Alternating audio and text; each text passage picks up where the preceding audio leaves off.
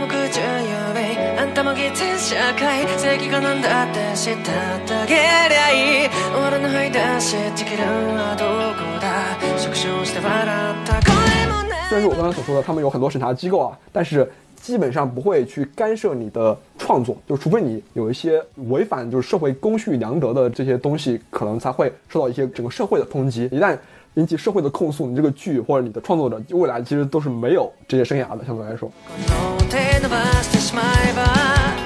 永久に触れられ好，欢迎收听新的一期什么电台，我是小松老师啊。今天是这个孔老师不在啊，我首次做这个主播嘉宾，非常的激动，非常的感慨 啊。那我们今天聊一期什么话题呢？这个我相信大家一定对我这个之前有期节目啊，非常非常的呃熟悉啊。这个罗小黑战记啊，这期节目应该是我有史以来被网络暴力的最严重的一期啊啊。当然啦，我也是咎由自取，作为一个不是很懂。日本漫画的二点五次元宅男啊，然后过于发表自己的观点，导致了被群体爆破，在此对大家表示深重的道歉啊！但是呢，今天我们要讲一部非常啊、牛逼的漫画啊，也是一个日本漫画，今年非常火啊。那讲这部漫画之前呢，我要先介绍一下今天来的两位嘉宾。那既然呢我这个专业水平不行，我们就请到比较专业的两位来讲讲这个作品。那么呢，其中一位就是我们的老朋友了，这个王老师。哎，大家好，我是这个北美小分部的王老师。哦，哎，今天这个王老师和小宋老师这个北美分部和上海分部这个居然进行了一个联合，不容易。没错，那我们要隆重介绍今天我们的第三位嘉宾。那第三位嘉宾呢？啊，我们来自我介绍一下吧。哎，大家好，我是李老师，我是来一位来自北京的社畜，呃，的谢谢大家，谢谢大家，谢谢大家啊。哦，好，这个社畜发表完毕。呃，王老师有没有觉得李老师的声音跟西多老的声音有点像？我觉得还是宋老师和西多老师的声音比较像。我觉得李老师的声音还是像社畜啊。王老师说的有道理啊。好，那我们今天呢，这个李老师是一位资深的二次元爱好者，呃，不敢当，不敢当。确实还是如此的。那他在讲这些这部番的相关的一些背景知识和剧情简介的时候呢，那肯定比我要专业了。那我们就开始我们今天的话题。我们今天讲的节目呢，就是今年一月新番当中啊，在 B 站刷到了有史以来最高分，甚至一度超越了这个《鬼灭之刃》的科幻作品，叫做《异度侵入》。啊，这个叫做 ID Invaded。个人觉得呢，它这个翻译是有一点点的不准确啊，因为我们知道 ID 它其实代表了一种这个身份。你纵观整一个呃片子里面，它所讲述的也是一种身份方面的一个一个入侵啊，比起来异度，呃，可能更加的准确一点。对这个，这个我有一个看法啊，就是说，它这个 ID invaded 日语啊，它那个假名是 ido invaded，就是它那个异斗有这个空耳过来，是不是中文的异度的这个发音？所以说这个异度侵入可能是官方故意的，从这个日语的发音翻译过来的，就是既能表达一点点来自于异乡、来自一方非我本族的一个侵入，也跟日语的发音对得上，可能有一定这样的关系啊。我不知道是不是这个。我觉得如果是这样的话，那就很遗憾。如果用英文发音的话，那就是 ID，那个就是爱的入侵，对不对？非常有感觉那样就很很无聊了，感觉。爱爱的爱的侵入，爱的侵入啊！这个一一月恋爱新番，也有道理。我们可以看到这个李老师的专业水平真的非常高啊！这个一上来就将我的错误观点给反驳了。呃，没有没有没有，没错，然后也展现出了我的非专业水平也非常高啊，一下就把这个话题带向了一个非常奇怪的方向啊，爱的侵入啊。好，那我们闲话不多说啊，我们就开始今天这期节目。那么首先呢，我们肯定先要来介绍一下这部影片的基本信息。那么首先呢，它的评分呢有多牛逼呢？它在哔哩哔哩上一度达到了九点九分啊。等到这部剧的最后一集播放完毕、正式完结的时候呢，那目前呢应该是掉到了九点八分，基本上也没有太大的一个区别。就曾经是 B 站这个动画番里面评分最高的一部作品了。那它在豆瓣上呢也达到了九点三分的一个高分啊，然后 IMDB 呢稍微低一点，有七点八分。哎，那这里想问一下这李老师啊，这个除了我们这边提到的像豆瓣啊、IMDB 啊，是我们平时讲电影提到的一些评分网站。那我们当我们去讨论动画的时候呢，就尤其是像日本漫画的时候呢，有什么权威的评分网站能够去呃更加的呃客观的去体现出来这部番的一个一个评分程度呢？哦，对啊，这个其实我插一嘴哦，我之前呃在看这部番之前，其实这部番我当时已经放的大概到第九集、第十集了。然后我朋友说你一定要去看这部番是哔哩哔哩评分优势最高的一部动画。我跟他们说，我说不可能，我说你你凭什么何德何能比我康纳的和钢炼 FA 要高？然后然后后来才去看的，然后大家说一定要看，一定要看，特别好看。然后嗯，就是还可以。然后其实日本方面他们有很多呃，相当于做这个评分的一个网站吧，包括 Nico Nico，中国哔哩哔哩其实就是日本的 Nico Nico，他们是弹幕网站始祖吧。他们在每一集放完以后会有个 Nico Nico 的满意度，相当于对一个动画的评价。然后他们有专门的类似于豆瓣这样的专门的动画评分站点，就是 Anime Search 和那个 SakuenDB，这两个都是专门给动画呃动画电影做评分的。然后我给这个给大家推荐一个 B 站的视频啊，就是有人把呃日本的这个 Anime Search、SakuenDB 的评分和中国豆瓣，然后和呃美国的 IMDB 啊，包括一些评分综合到一起做了一个加权平均，他做了一个榜单，那个榜单我觉得还可以，还是蛮权威的，大家可以参考一下。好，所以说在那个评分上面，大概这个异度侵入达到了多少分呢？呃，那个榜单它是呃，就是每一季出完以后，过段时间才会更新的，相当于它还没有异度侵入，还没有进入到这个榜单里面，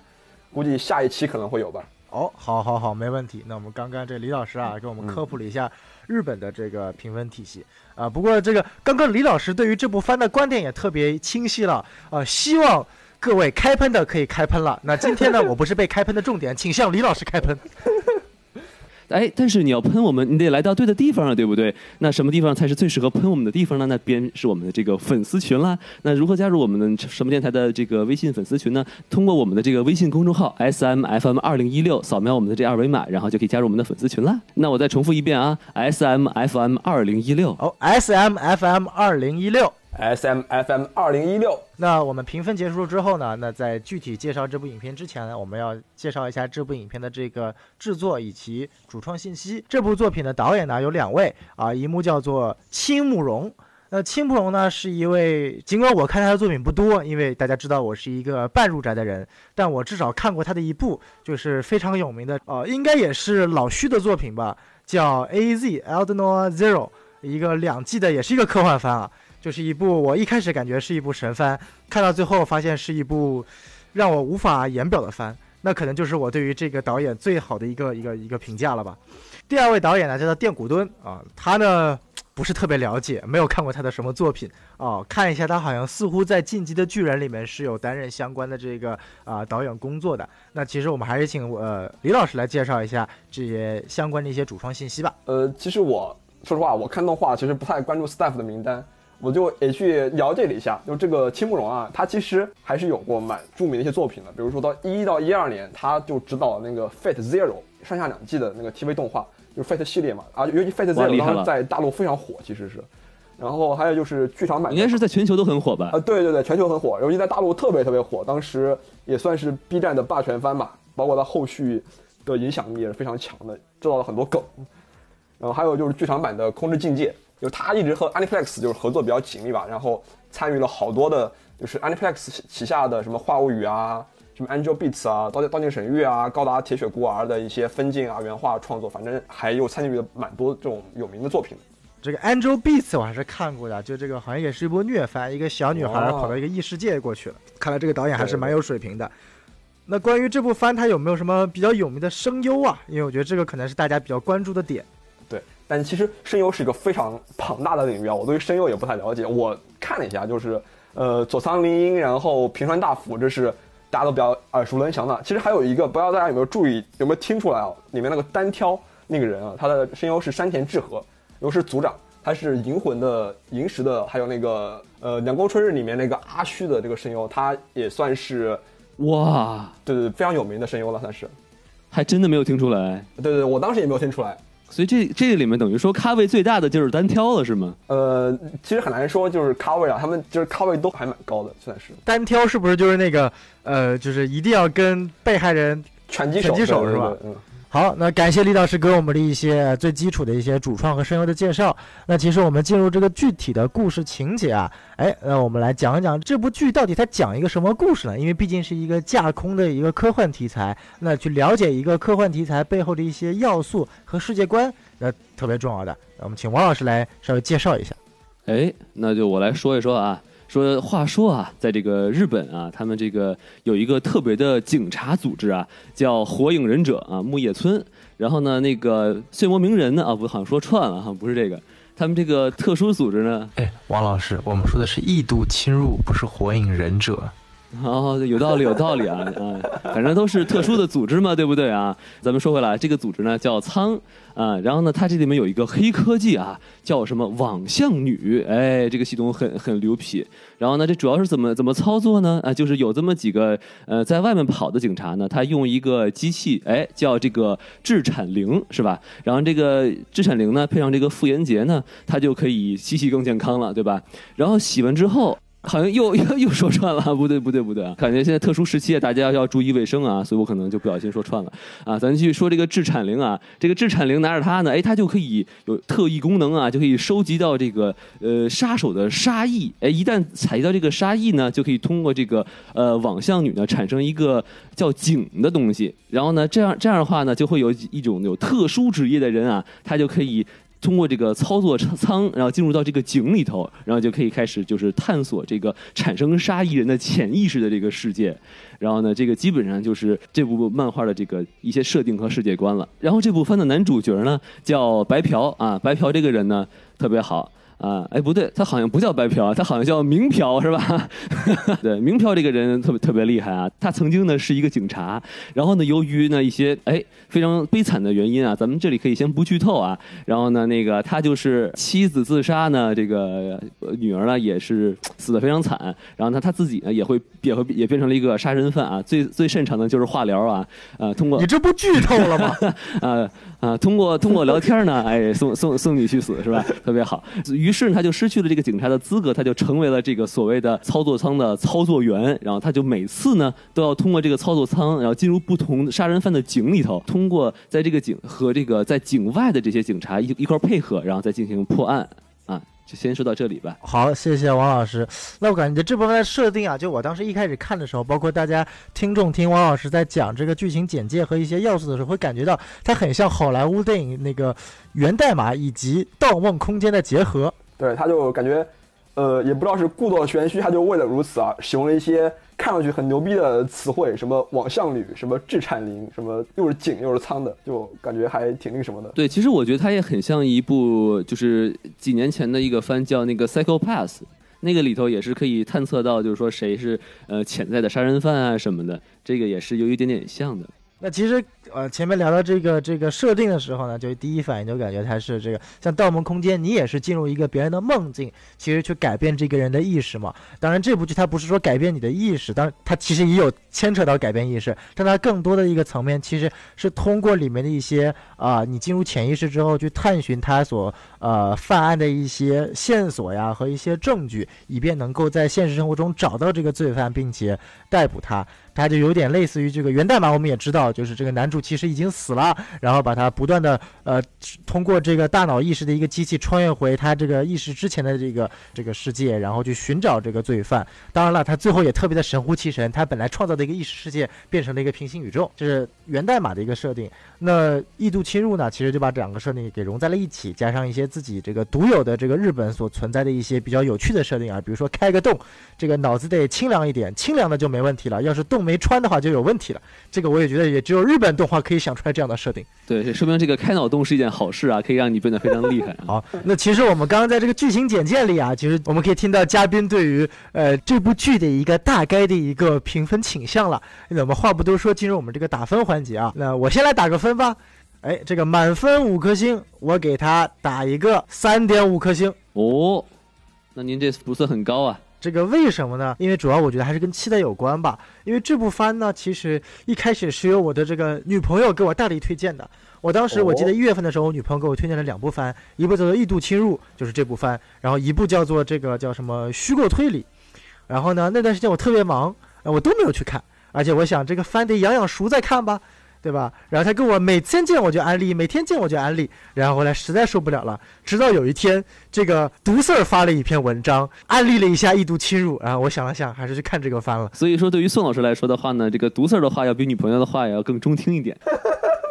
哎，是是是是是。那所以说，当时我看这部番的时候，有一个特别高的期待值，因为有很多人向我安利。这个毕竟毒四儿都安利了嘛。那而且我看到 B 站有将近九点九分的高分。那其实一开始看的时候呢，确实它属于一个略微有一丁点慢热的感觉，因为一开始它这个要素很多，也是处于一个完全云里雾里的感觉。你其实第一集结束了之后，你才大概能够清楚你所去看这部番的一个世界观和它的一个主线剧情到底是干什么。那可能在第四、第五集的时候进入了一个小高潮，那个确实我觉得，哎，这是一部呃很有脑洞啊，然后并且它这个推理其实还是蛮严谨的，以及它有的一些隐喻啊。我觉得还是蛮厉害，尤其是看到有一集那个环形火车的那集，它其实有涉及到就是人内心的它的一个创伤的，所以我觉得那一块还不错。但是看到第九集、第十集的时候呢，我就开始懵了，就是整个剧情开始云里雾里、意识流啊什么，就感觉突然我看的不是一日漫番，我感觉我看的是一个法国新浪潮电影，然后在那一刻我就陷入了沉思，然后直到最后一集。最后一集我可是守在电脑边，十二点整刚更新的时候我就看完了。看完之后我又陷入了沉思。当时我的反应就是说，这部剧真的完结了吗？就是它的一个结尾让我的还是有一点点不可以接受。当然我们具体待会儿可以去讨论一下。所以综上呢，我给他打了一个三点五分，就勉强对于我来说是一部肯定及格，但是离我离一个优秀还是存在一点距离的一部一部一部番。好，那我来说一下啊，有我这个满分五颗星。我给三颗星。哦，为什么给三颗星呢？是因为我觉得就这部剧呢，也是有好的地方吧。它故事呢，首先还行，也算是有创意。但是我觉得，对于有这么多优秀的动画片里，我觉得并不算是创意最让人拜服的。然后我觉得还有一个缺点，就是它这个，我们到时候可以细细聊，就它这个结局啊，可能真的是有点点不尽如意啊，有有点让我想起了那个之前我我们聊过的一一个美剧叫《守望者》，就是前面觉得哎还还不错，然后这一个结局一看说啊就这个呀，然后就挺挺让人失望的。而且我就是我也是宋老师是推荐让我看这个动画片嘛啊，因为其实这虽然我之前我女朋友向我推荐我就没有看啊，但是宋老师推荐呢我就开始看了是吧？这个其实也有点政治不正确。哎哎哎哎哎哎，我们俩关系是清白的，我和西渡老师是 CP，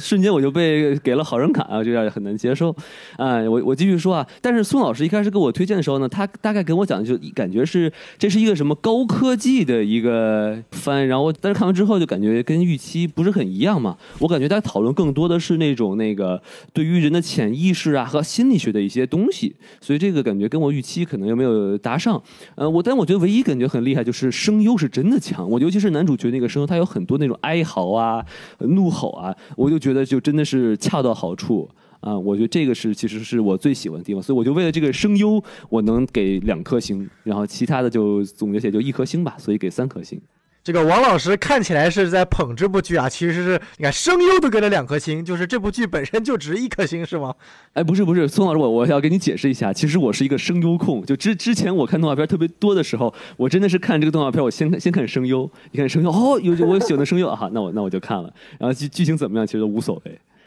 所以声优对我来说很重要哦。原来如此，那个王老师是喜欢这部剧里的哀嚎和这个哭丧，是不是？这个王老师对于声优的这个偏爱，偏爱的地方跟正常人不大一样啊。哎呀，这个东西就可以看出功力嘛，对不对？比如说，我就不说谁了，那个海娃死了什么的，是吧？你清醒一点，蚂蚁竞走十年也是怒吼嘛，对不对？那就可以表现出一个人的台词功力嘛，对吧？我具体不说我在说谁啊？嗯，哎，对对，王老师说的很有道理。哎，对对，王老师说的特别有道理，这个一定是这个其他国家一些非常非常不敬业的这个小演员啊，不知道王老师在说什么。对对对，那咱们现在有请这个我们的李老师来说一说。那我的评分啊，大概就是五星里面，他能够给到呃三点五分了，三点五分好像也不是很高啊，就是其实主要也跟跟大家其实类似啊，就是带着太高的期待，因为。对，两位都是两位老师都是女朋友推荐的，我这边是男男朋友男性朋友推荐的。哎哎哎，那原来是男朋友推荐的啊？呃，男性朋友，男性朋友，男性朋友，我懂，我听懂了。然后我一看你在这个 B 站榜单排名历史第一，我心想你这个分也忒高了呀。所以我在看之前，我是带着愤怒和不平 去看这部片的，有一定的偏见。然后所以说，嗯，剧情还可以，然后结尾比较仓促，所以但是因为我的情绪不太高涨，情绪带有愤怒，所以说只能给他三点五分。，这个我们这位嘉宾啊是带有严重的主观情绪看这部番的，所以说呢，请异度侵入的粉丝们注意了，请大家注意我们开喷的倾向啊。这个嫌分低的，请喷王老师；嫌自己的主观意意愿太过于强烈的，请喷李老师。小宋老师在这里是免疫的。宋老师，我觉得罗小黑战绩特别好看。呃，嗯，好，呃，这个我觉得两位、三位老师的评价都特别的中肯。那我们接下来聊一聊这个优缺点吧。嗯，那我们先来聊一聊就是这部剧的一个优点吧。那大家觉得优点在于哪里呢？我先来说两个地方吧。我觉得第一点就个人还是蛮喜欢这部剧的一个人物的塑造的。啊，因为不管他是男主，其实就是有很深层次的这个心理创伤，包括我记得是第八集还是第九集，非常这个详细的描绘了，就是他是如何不愿意去离开他所沉入的这个井中井的这个世界，那一刻与整个世界和自己的这个妻子和女儿，就是幻象中的妻子和女儿分别的那一刻，其实还蛮感人的。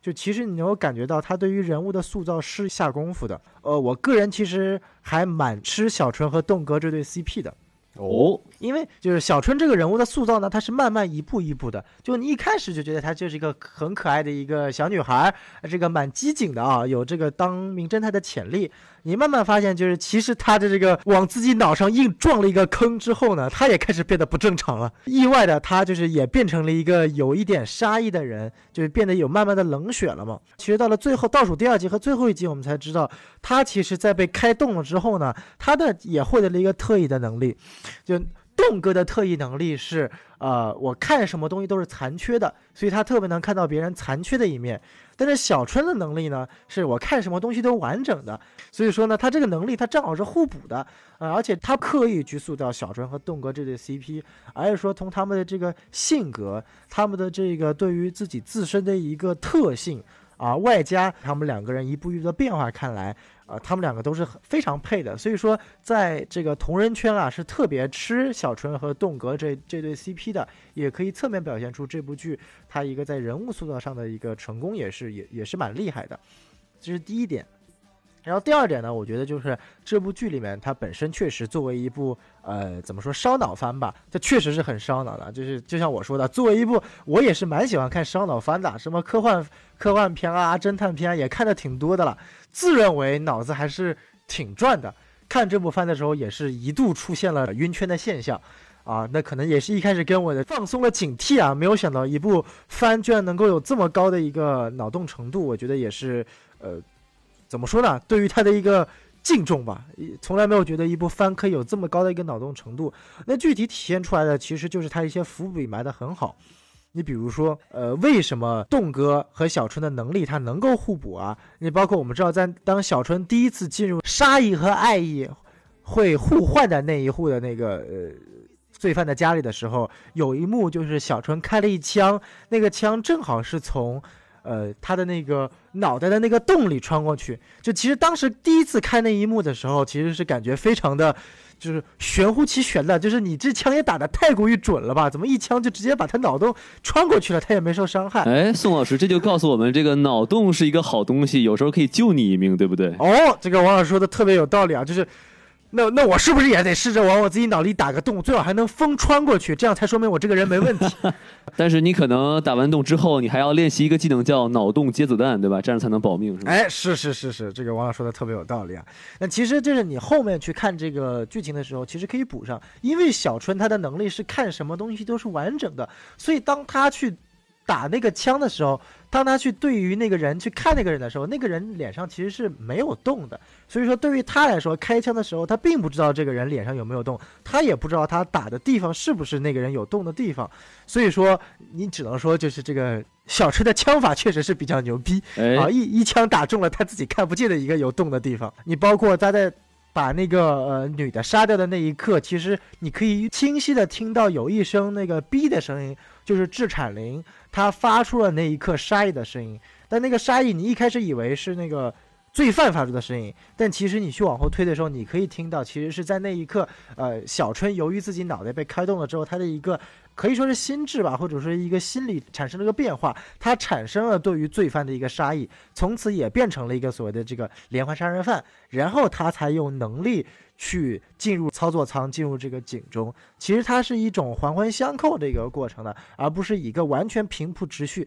去告诉你。所以我觉得在这一点上呢，我个人觉得，呃，一部番能够在这些细节上挖的蛮多的。呃，当然这些细节有很多啊，我这边列举两例，还是还是蛮厉害的。那我现在是说这些优点。那呃，王老师有什么想提的优点吗？嗯，除了你说的这个声优哀嚎哀嚎的特别好，那这个声优我真的是还想再给点点次赞啊！这个声优叫呃金田健次郎，然后我觉得他其实因为他这个人物很复杂嘛，对吧？他有很多重身份，然后呢，呃，尤其是他，然后他在每一个身份里，他的表演都特别的精彩。比如说他在给别人做化疗的时候啊，然后他那种阴森的那种那种感觉，还有一种或者是他当他是这个名侦探的时候，他。那种就是懵懵懂懂啊，但是又要保证自己的理智的时候，那种那种语气，我觉得其实真的表演的很精彩，然后很到位。呃，然后呢，除了这个声优以外呢，呃，我觉得我能想到的优点，画面还是很不错的哈，尤其是番剧一开始啊，然后他这个支离破碎的世界是吧？哎，你就觉得这个画面哎还是是挺有趣的，感觉 跟在玩那个 Minecraft 一样是吧？虽然好像这个不是一个非常。非常好，适合动画片的优点啊！我强行先说了，强行优点。对对对，先听一听这个李老师想说的一些优点吧。好好好，我觉得啊，就是说，呃，这个番的前几前几集还是非常不错的，就是它的呃整体的，就是相互的呼应啊，或者相互的伏笔啊，包括隐喻啊，都还是做的蛮好的。就说这个第五集啊，这个标题就是 fallen fallen 就是下坠嘛，下坠就是说的是那个树田有个井啊，树田那个井里面是一个快速下坠的房间，那个房间里面。他有一个加油的尸体，然后男主就是秋人，他把那个加油尸体掀开的时候呢，下面就隐藏着那个井波七星。井波七星呢，就是树田暗恋的那个人，也就是说，隐藏在加油下面的人，也就是说是树田本身想隐藏自己所喜欢的人。除此以外呢，还有另外一点就是说，那个酒井户啊，到那个那个岛上，就那个下坠的岛上，他发现就是比如说房间内部所有东西都是相互之间是静止的，因为他们都是在同一坐标系一起下坠嘛。但是，其实从房间外面看啊，这个岛本身是快速下落的，它其实是马上要坠毁的。它其实象征着树田的内心啊，就是他内心他觉得自己和那个井柏七星是一种爱侣关系，身处局内者认为啊很美好啊，一切都是呃很很好的一个现象。但是从外国观察者来看的话，其实呃这完全是一个伪装，是个虚假的现实，它很快就会要坠毁。其实我觉得就这种之间的隐喻还是蛮不错的。然后还有一点就是我觉得很有意思的一点啊，就是说这部剧的大 boss 叫 John Walker，我不知道这是不是一个梗啊？就是，呃，很多跟这种时间啊或者科幻相关的日本动画里面都有个 John。你看这部剧里面叫 John Walker，然后在《凉宫春日的消失》里面有个 John Smith，然后在《命运石之门》里面有个 John Titor，就是不知道日本人对 John 这个名字是不是有什么执念，一定得塑造一个这样的角色出来。嗯，所以说我感觉就是主要就是。这个隐喻做的比较好，伏笔埋的比较好，还有很多有意思的梗，觉得还可以，这是这部剧的优点。这点我还真不大清楚啊。说到这个 John Walker，因为我所知道的就是这样这个梗呢，在在美国影视圈也有一个梗，就是我们知道有个演员叫做基努·里维斯，那他呢基本上每一部接演的作品呢，他的他的他的角色都叫 John，你比如说叫 John 康斯坦丁啊，然后包括我们的这个《黑客帝国》里啊。这个当刚最著名的就是他演的这个 John Wick，就是你杀我狗，我杀你全家。对 对对，我这里可以再补充一个优点，呃，就是说它这个番剧呢，它其实是节奏还是不错的哈，因为它你看它在前六季呢，它其实是你看似它是几个呃独立的案件，然后它的目的呢，其实也是呃为为了让大家熟悉这个世界观嘛，对吧？呃，然后呢，但其实除此之外，它并不是说完全是割裂的，因为你看它这个。呃，这个前六集里面出现的那些人物，比如说像刚才那个呃景博七星，其实在后面也会出现，呃，然后并且等于说他每一呃这前面六集中每几乎就是每一个景里面都会出现这个 John Walker 的这个这个人物，然后等他等大家适应了这个这个节奏和这个事情之后呢，然后他在后面几集才开始慢慢的这个是展开，比如说出现了井中井啊，然后或者说就是呃。两个景是同一个人啊，然后呢，这个还但是是不同时间的景啊，然后他等于就开始把这个概念呢玩的越来越花，然后其实我觉得这个节奏还是不错的，其实我也想这个表扬一下。好，我还想到了一个，就是同样也是他们的伏笔有关的，包括其实呃很很有意思的话题啊，这是呃我们的男二啊，非常有名的栋哥，非常受人欢迎的栋哥，曾经说过一句话，就是呃他最喜欢的数字是三嘛，然后他特别讨厌的数字是七，对不对啊？让我们想一想，栋哥当时是被谁是被谁最后开了一枪，导致他就间接导致他死亡的呢？哦，也就是刚刚王老师提到之后会出现这个七星，厉害了，就其实可以看到这部剧里面，在一些呃，不管是你玩文字游戏啊，还是一些在一些前面铺垫的一些伏笔，到最后的一个收尾啊，这些点他做的还是蛮到位的。这点我之前也说到，就是对于一部不管你是日本漫画、一部番、一部电影还是一部电视剧来说，一个 set up 和一个 payback 是一个非常关键点。就所谓的翻译过来，就是我的一个前期的一个引线埋好，到后面我一定是要有一种某种程度的一个哦体现出来了。就像一个著名的理论，在戏剧第一幕出现了一把枪，最后一幕一定是要开枪的，不然这把枪就没有存在的意义。那其实呃，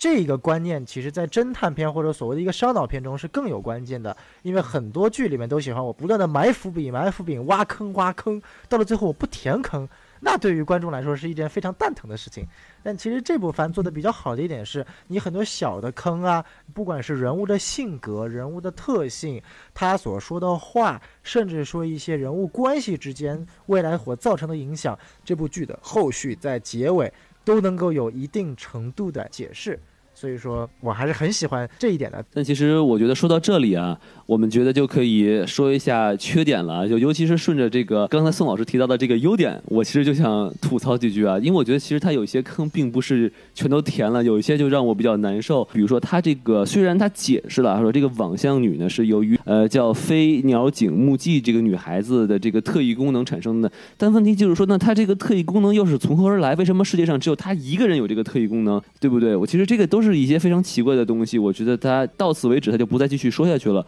我觉得也是挺让我遗憾的吧。呃，我不知道就就是呃那个李老师，你有没有跟我有同样的感受？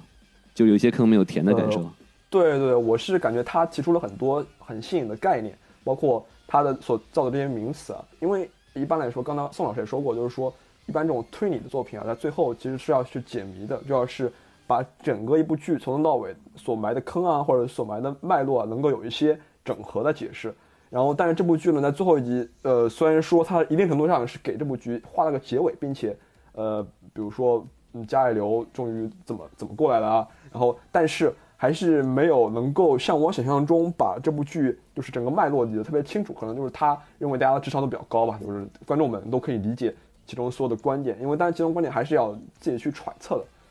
嗯，所以说这方面我觉得可能，呃，说是缺点呢，或者说是一个缺遗憾吧，缺陷吧。就是他可能会就是更去考验观众们自己去思考的能力，这个东西是缺点也是优点吧？可能就是说，我觉得，呃，这边感觉一个问题在于说，刚才宋老师说的 set up 就是潜意识啊，或者说，呃，这个景啊，其实感觉就和大家都知道以前就是不管《盗梦空间》啊，或者说更早的日本的动画《精敏的红辣椒》啊，其实都是有一定的相似之处的。作为一部科幻推理题材，其实。呃，虽然说剧情有很多优点啊，包括后续的演进啊、演出啊都非常的棒，但是就是我个人觉得，你就很难去给他一个非常高的分数。可能大家都还更喜欢就是初创者的带所带来的那种震撼之感嘛。因为我在看这部剧中，哎，总是感觉，哎，这个什么景中景不是是个梦中梦，也差不太多嘛。然后我当时就会有这种感觉。那其实，但它有些坑没有填嘛，比如说它里面出现那个白居二二四男。那他其实就以一个科学家的姿态出现，然后以一个白骨的姿态离场，但他这个人其实笔墨很少，但他确确实是引出了很多的东西嘛，所以就这个人对对对，没有没有过多的解释就过去了，我觉得其实也挺遗憾的，啊。或者说就是那个呃局长这个约翰沃克，他为啥会成为这个样子？那他就因为去去美国留学，他就变变成这个样子了吗？还是怎么回事？其实这个他也没有很多解释嘛，对不对啊？就是因为前面提到了关于这部番里面有很多坑没有填的啊，呃，因为最新的这个制作者也表示了，这部番就目前来说，因为其实这也是一个集数的问题嘛，这部番设定它是十三集，那么如果它如果是一一部二十四集的这么一个番，可能我们所说的问题它能够解释，但作为一个十三集的番啊，它。这个篇幅导致了他没有时间进行更多的这么一个反转，或者说把一些更多的一些细节体验出来啊。其实包括王老师前面所说的很多点，比如说呃有特异能这个女生是如何获得这个呃所谓的这个全世界唯一一个特异能力的这么一个点啊，包括他之后这个，因为到了最后一集，他都莫名其妙被说服重新回去睡觉了啊，就重新被这个关押起来了。那他之后这个情况又是会如何呢？包括这个开发出这个项目的那个呃教授不是惨死在了吗？到底是谁杀了他？其实最后也没有一个解释。那当然了，制作组在动画完结了之后呢，马上又开坑了新的漫画坑啊，是在讲述动画之后的一些故事的。那可能就会在这个漫画坑里面去慢慢补全的我们的一些。相关的一些烦恼和问题，也就是说，我们单单去看这一部动画来说呢，确实它很多埋的坑没有去填，但可能就是说，如果你把它当做整的一部一个 IP 作品来说的话，可能它是特意去留这一些坑的一些内容，去吸引大家去看之后的漫画的也说不定。对，然后甚至包括那个栋哥叫具体有没有死，如果这部番呃很火，你之后出个剧场版，说不定你栋哥还能复活呢，对不对？因为栋哥其实说白了，最后一集。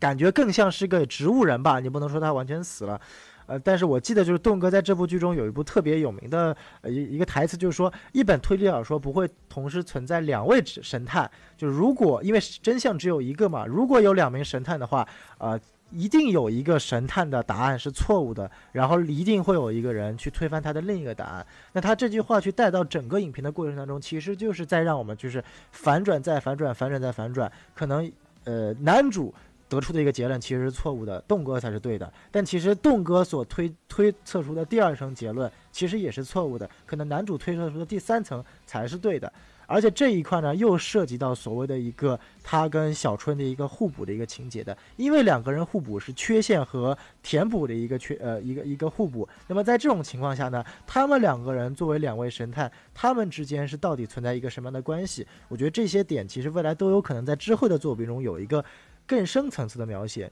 因为他们这个特性说白了是在倒数第二集才才才揭露了，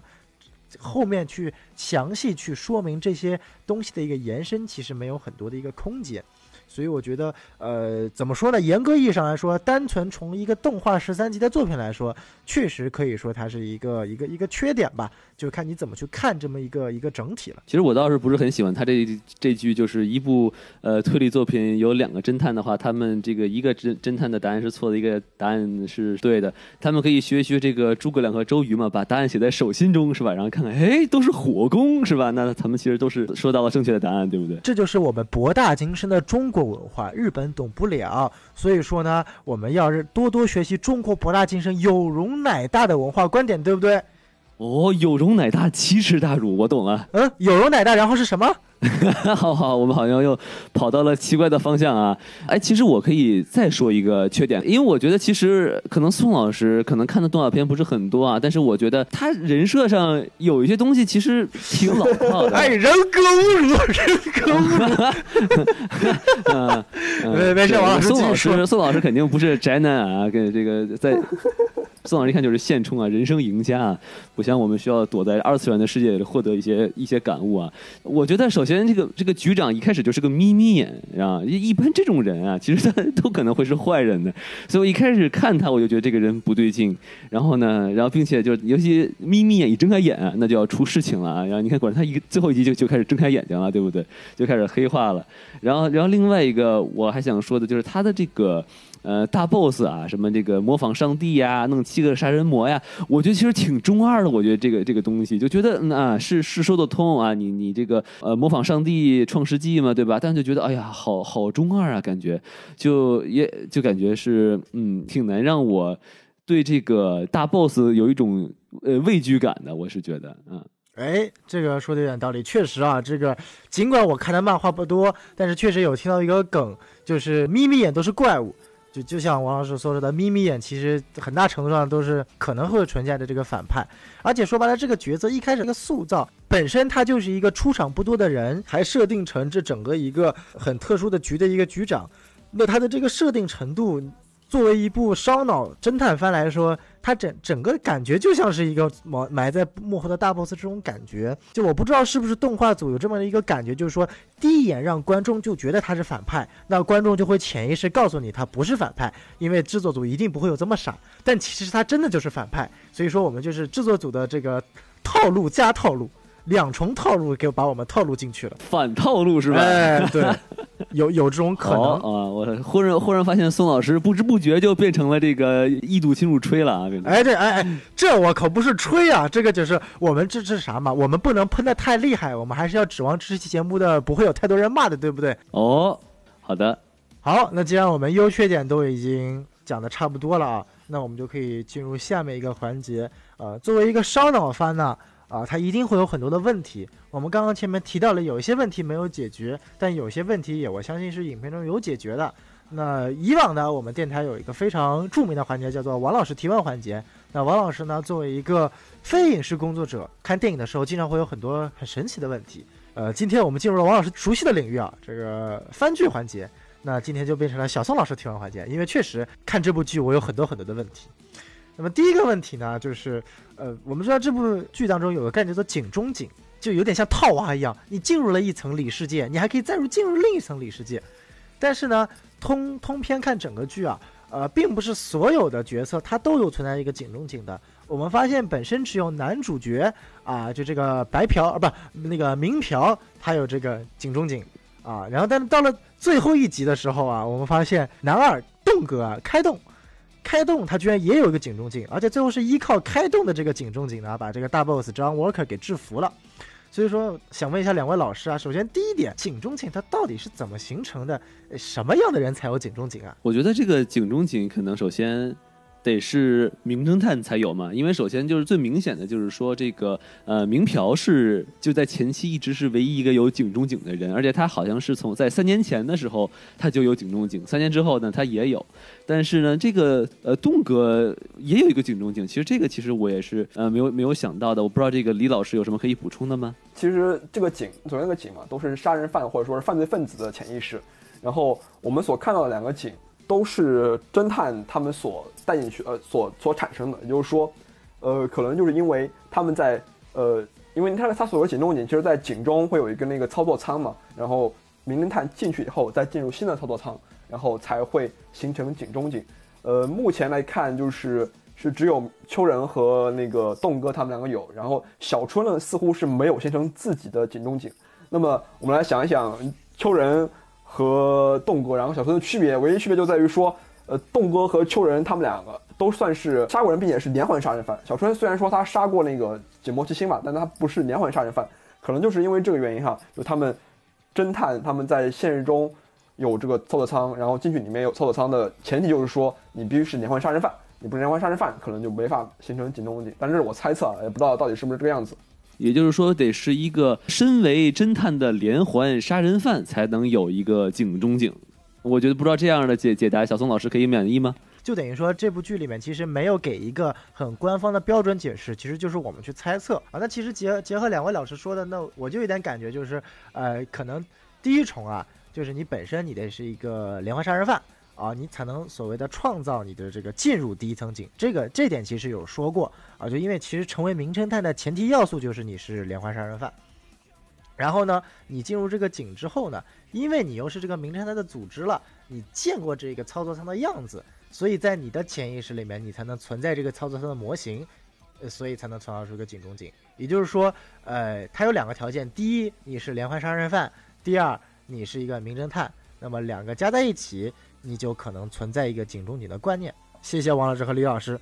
好，那我们第二个问题啊，呃，第二个问题呢，其实就是因为这是一部呃有点偏硬科幻的一个科幻剧嘛，那其中也提到了很多关于量子力学啊，这个遇事不决量子力学啊，这个量力力学这种观测的这个呃不确定性啊，然后还有一些风暴观念啊，那这个东西呢，我感觉我也不作为一个作为一个艺术生啊，我根本就不知道他说的准不准。那其实呢，今天我们请到的这位李老师嘉宾，除了是一位非常资深的二次元之外呢，他有一个更加特殊的身份啊，人家是北大毕业的理论物理学高材生博士啊。那我们来请李老师来分析一下，在你的专业领域，这部剧的一个科学严谨程度如何？哦，对对对，我我是学虽然学了十年物理啊，但是现在已经 转行做金融民工了，已经跟物理没有关系了。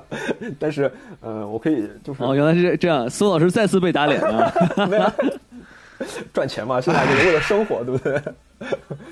对对对，我就想，我其实我在看第一话的时候，我以为第一话就和物理有关哦，因为当时那个呃秋人就是酒井户，他到了那个洞哥的井里面，那个洞哥的井里面不是支离破碎了嘛，就是分裂成很多呃单独的街道啊、房间啊，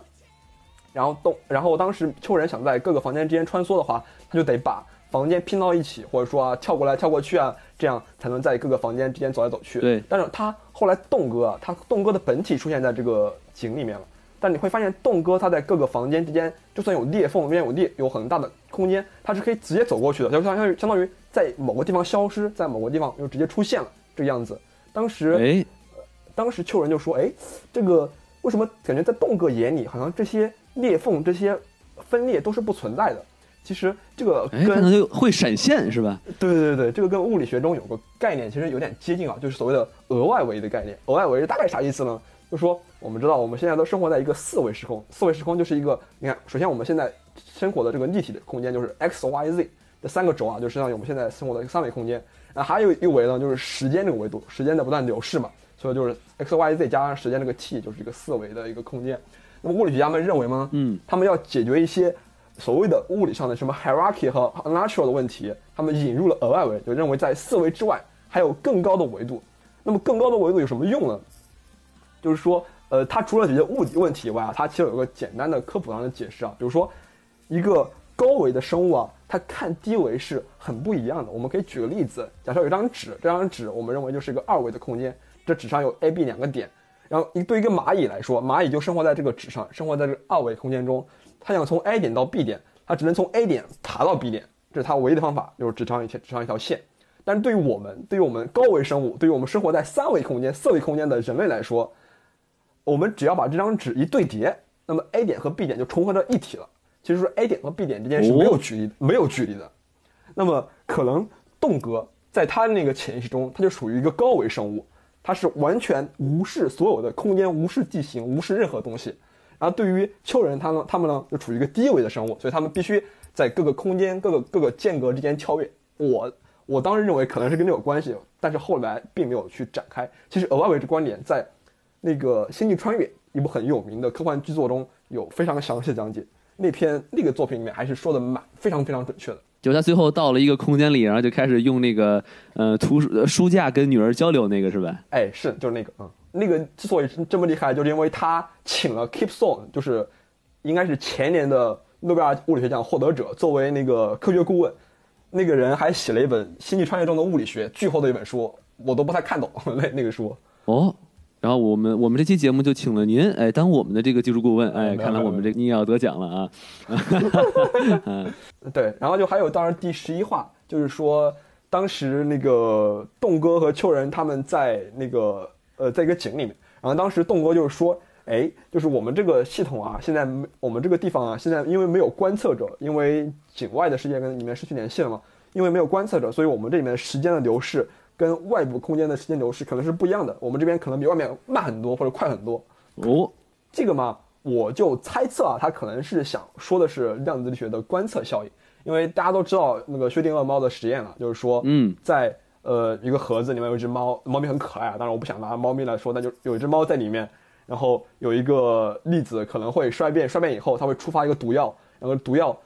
可能会使这个猫或生或死。那么在打开这个盒子之前呢，猫处于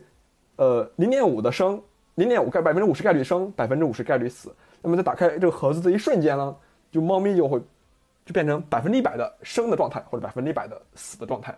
那么就是这很难理解啊，就想哎我们观测为什么会影响到这个系统呢？那么其实就是在量子力学中，他认为观测其实也是一种相互作用，他们把这种叫做一个算符，就是量子力学中用来描述状态，比如说我们现在在录节目这种状态，它就有一个所谓叫做态函数，是就是说当观测这个算符作用到这个态函数上，那么这个态呢就会自动塌缩到它的本征态。所谓本征态，就是它的所有可能的状态。所比如说，对于这个薛定谔猫实验来说，它的可能状态就是说猫是生的或者猫是死的。那么，呃，在这个动画中呢，他说，呃，外界的观测影响到系统中的时间，但这个呢，其实和量子力学的观测效应其实不太一样。我不知道它是否借鉴了另外一个另外一个呃科学观点就是量子的芝诺效应。量子的芝诺效应说的是呢，当我们使用一个非常快速达到要求的频率去观测这个粒子的时候呢，这个粒子的呃不管是原子的或者说能级的改变，或者说呃粒子的衰变啊，它就不像它原始应有的那样。如果我们观测的特别频繁的话，这个粒子可能不会衰变。但是我们又知道，在我们比如说我们现在的世界当中，哦我们定义十分秒，这个秒，比如一秒到底多长，它其实就是用我记得没记错的话，应该是色原子的衰变的那个时那个衰变的呃那个能级跃迁的那个时间来去定义的。所以说呢，因为呃这个他们栋哥他们那个系统啊，他们内部的时间测量可能和外部的那个粒子的衰变是，如果一旦分离开的话，他们两个测量出来的时间是不一样，所以这导致这个内外部的系统的时间流逝可能不同，因为他们对于秒的定义不一样。这是我猜测，我不知道他们是否借鉴了这个观点。哇，厉害但是了！整体来说，从他们的说法来说，听起来来说，嗯，嗯没有感觉到明显的漏洞啊，就整体来说还是比较合理的。就是说，他们借鉴这些呃量子物理的这些原理，确实是可以自圆其说它的一些动画片里的现象。哎，是应该是这样，对我觉得是这样。嗯，嗯，难怪大家这么多人最近喜欢玩这个盲盒啊，原来都是因为这个大家在研研究量子物理啊。薛定谔的猫是吧？啊，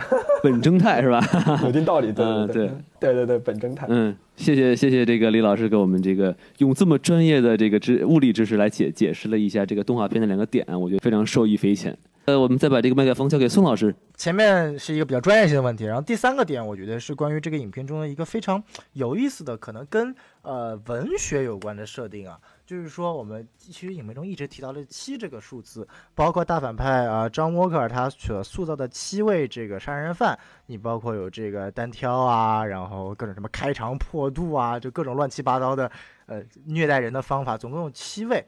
那想问一下，为什么对于七这个数字，因为本身呃，就像栋哥说的一样，呃，这部剧它其实对于一个数字的观念特别敏感，无非就是三和七两个数字嘛。那可能七这个数字呢，基本上用在 John Walker 身上去培养这七个杀人犯上。那我就想问，为什么七这个数字这么关键？为什么要培养这个七个杀人犯呢？会不会跟这个七宗罪有关系啊？那可能涉及到一些呃西方的这些文学典故，或者说一些呃宗教相关的内容。呃，我觉得是，首先我先说是哪哪七个杀人犯啊？呃，如果不算这个男主角的话呢，那就应该是这个叫裂裂胯，然后是波面，然后是拔舌，然后是掘墓，呃，撕壁，呃，开洞和单挑，一共七个。那七个杀人犯呢，我觉得就是为了致敬这个英雄联盟里面这个 EDG 的厂长啊，七将啊。哎，等会儿好不是，好像又又又说偏了啊啊，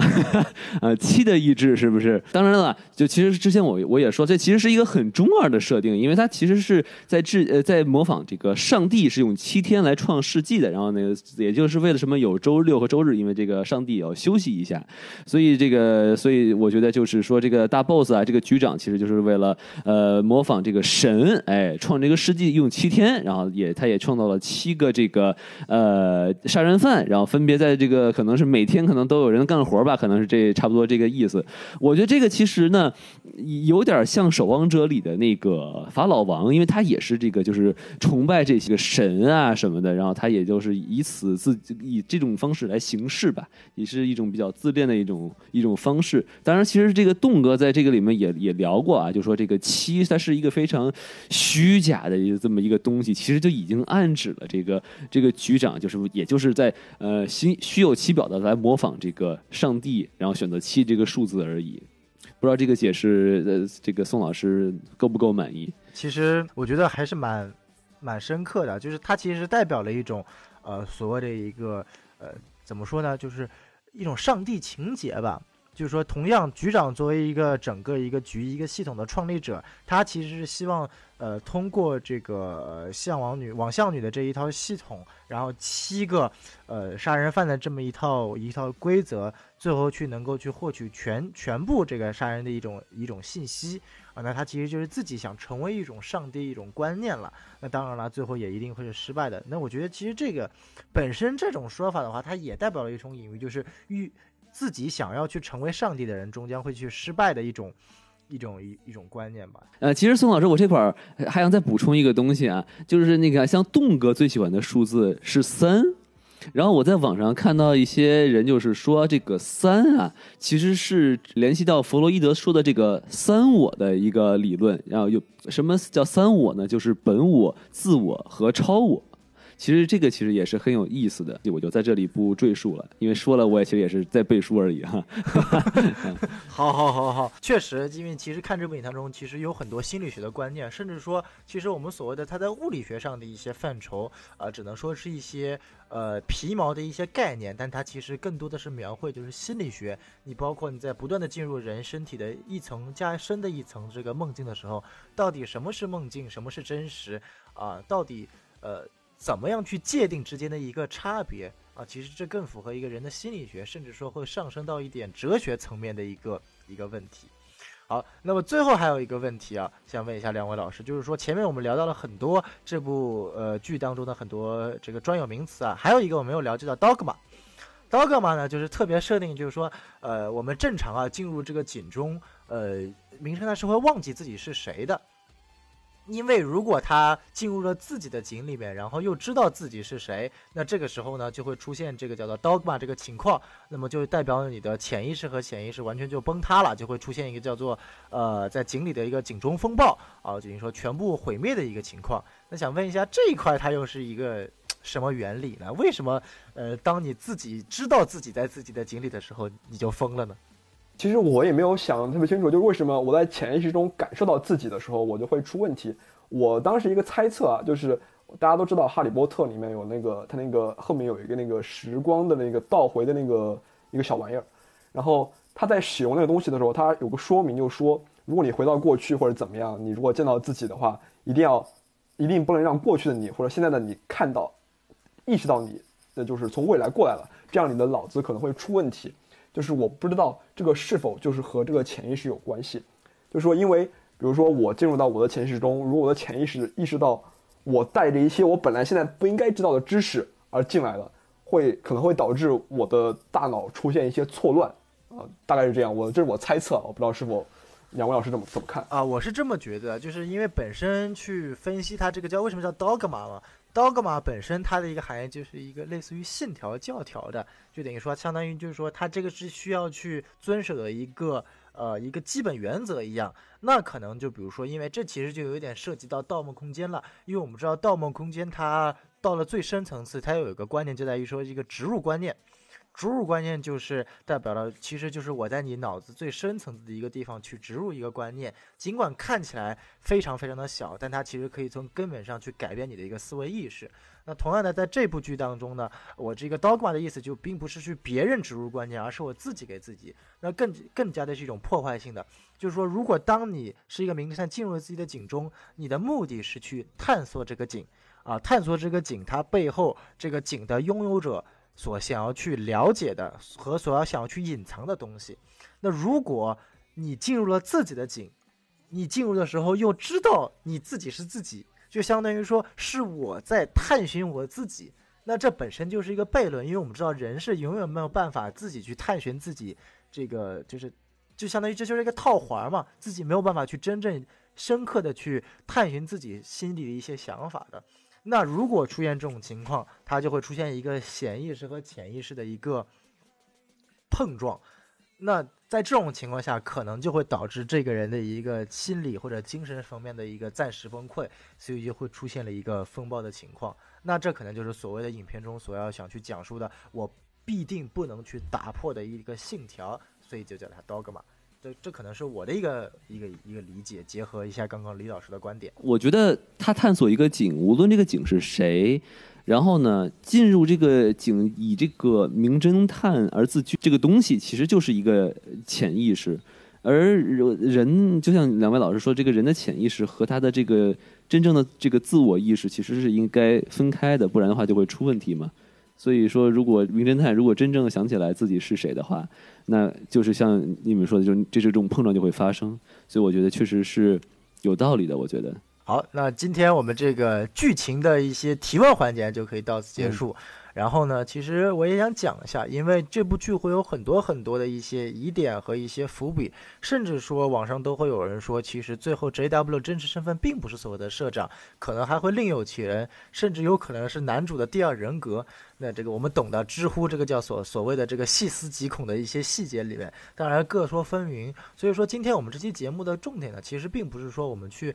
呃去。对于这部剧去发表一些过于呃深刻的一些解析啊，或者是些脑洞的开发呀，我们仅仅说是去帮助大家一些看不懂这个剧的人，去在某些点能够有一个呃稍微深入的理解。哎，就是让你听完我们，让你听完我们的解释之后呢，你就更看不懂这个动画片了。这就是我们目的就达到了，对吧？是是，这这不就起到了一个烧脑的作用了吗？哎，我们再添上一把火，哎，是是是是，就烧的你这个里应外合了，对吧？哎，对。但其实今天的一个主要目的呢，请到李老师过来，其实是想讲讲，哎，我们通过异度侵入这部剧，去讲一个我们本身电台一直所不熟悉的一个领域，就是所谓的一个日本 A C G 界吧。啊，可以这么去这个解释啊，A C G 它是一个日本独有的这个文化，就是应该我没有理解错的，应该是 Anime、Comics 和 Game，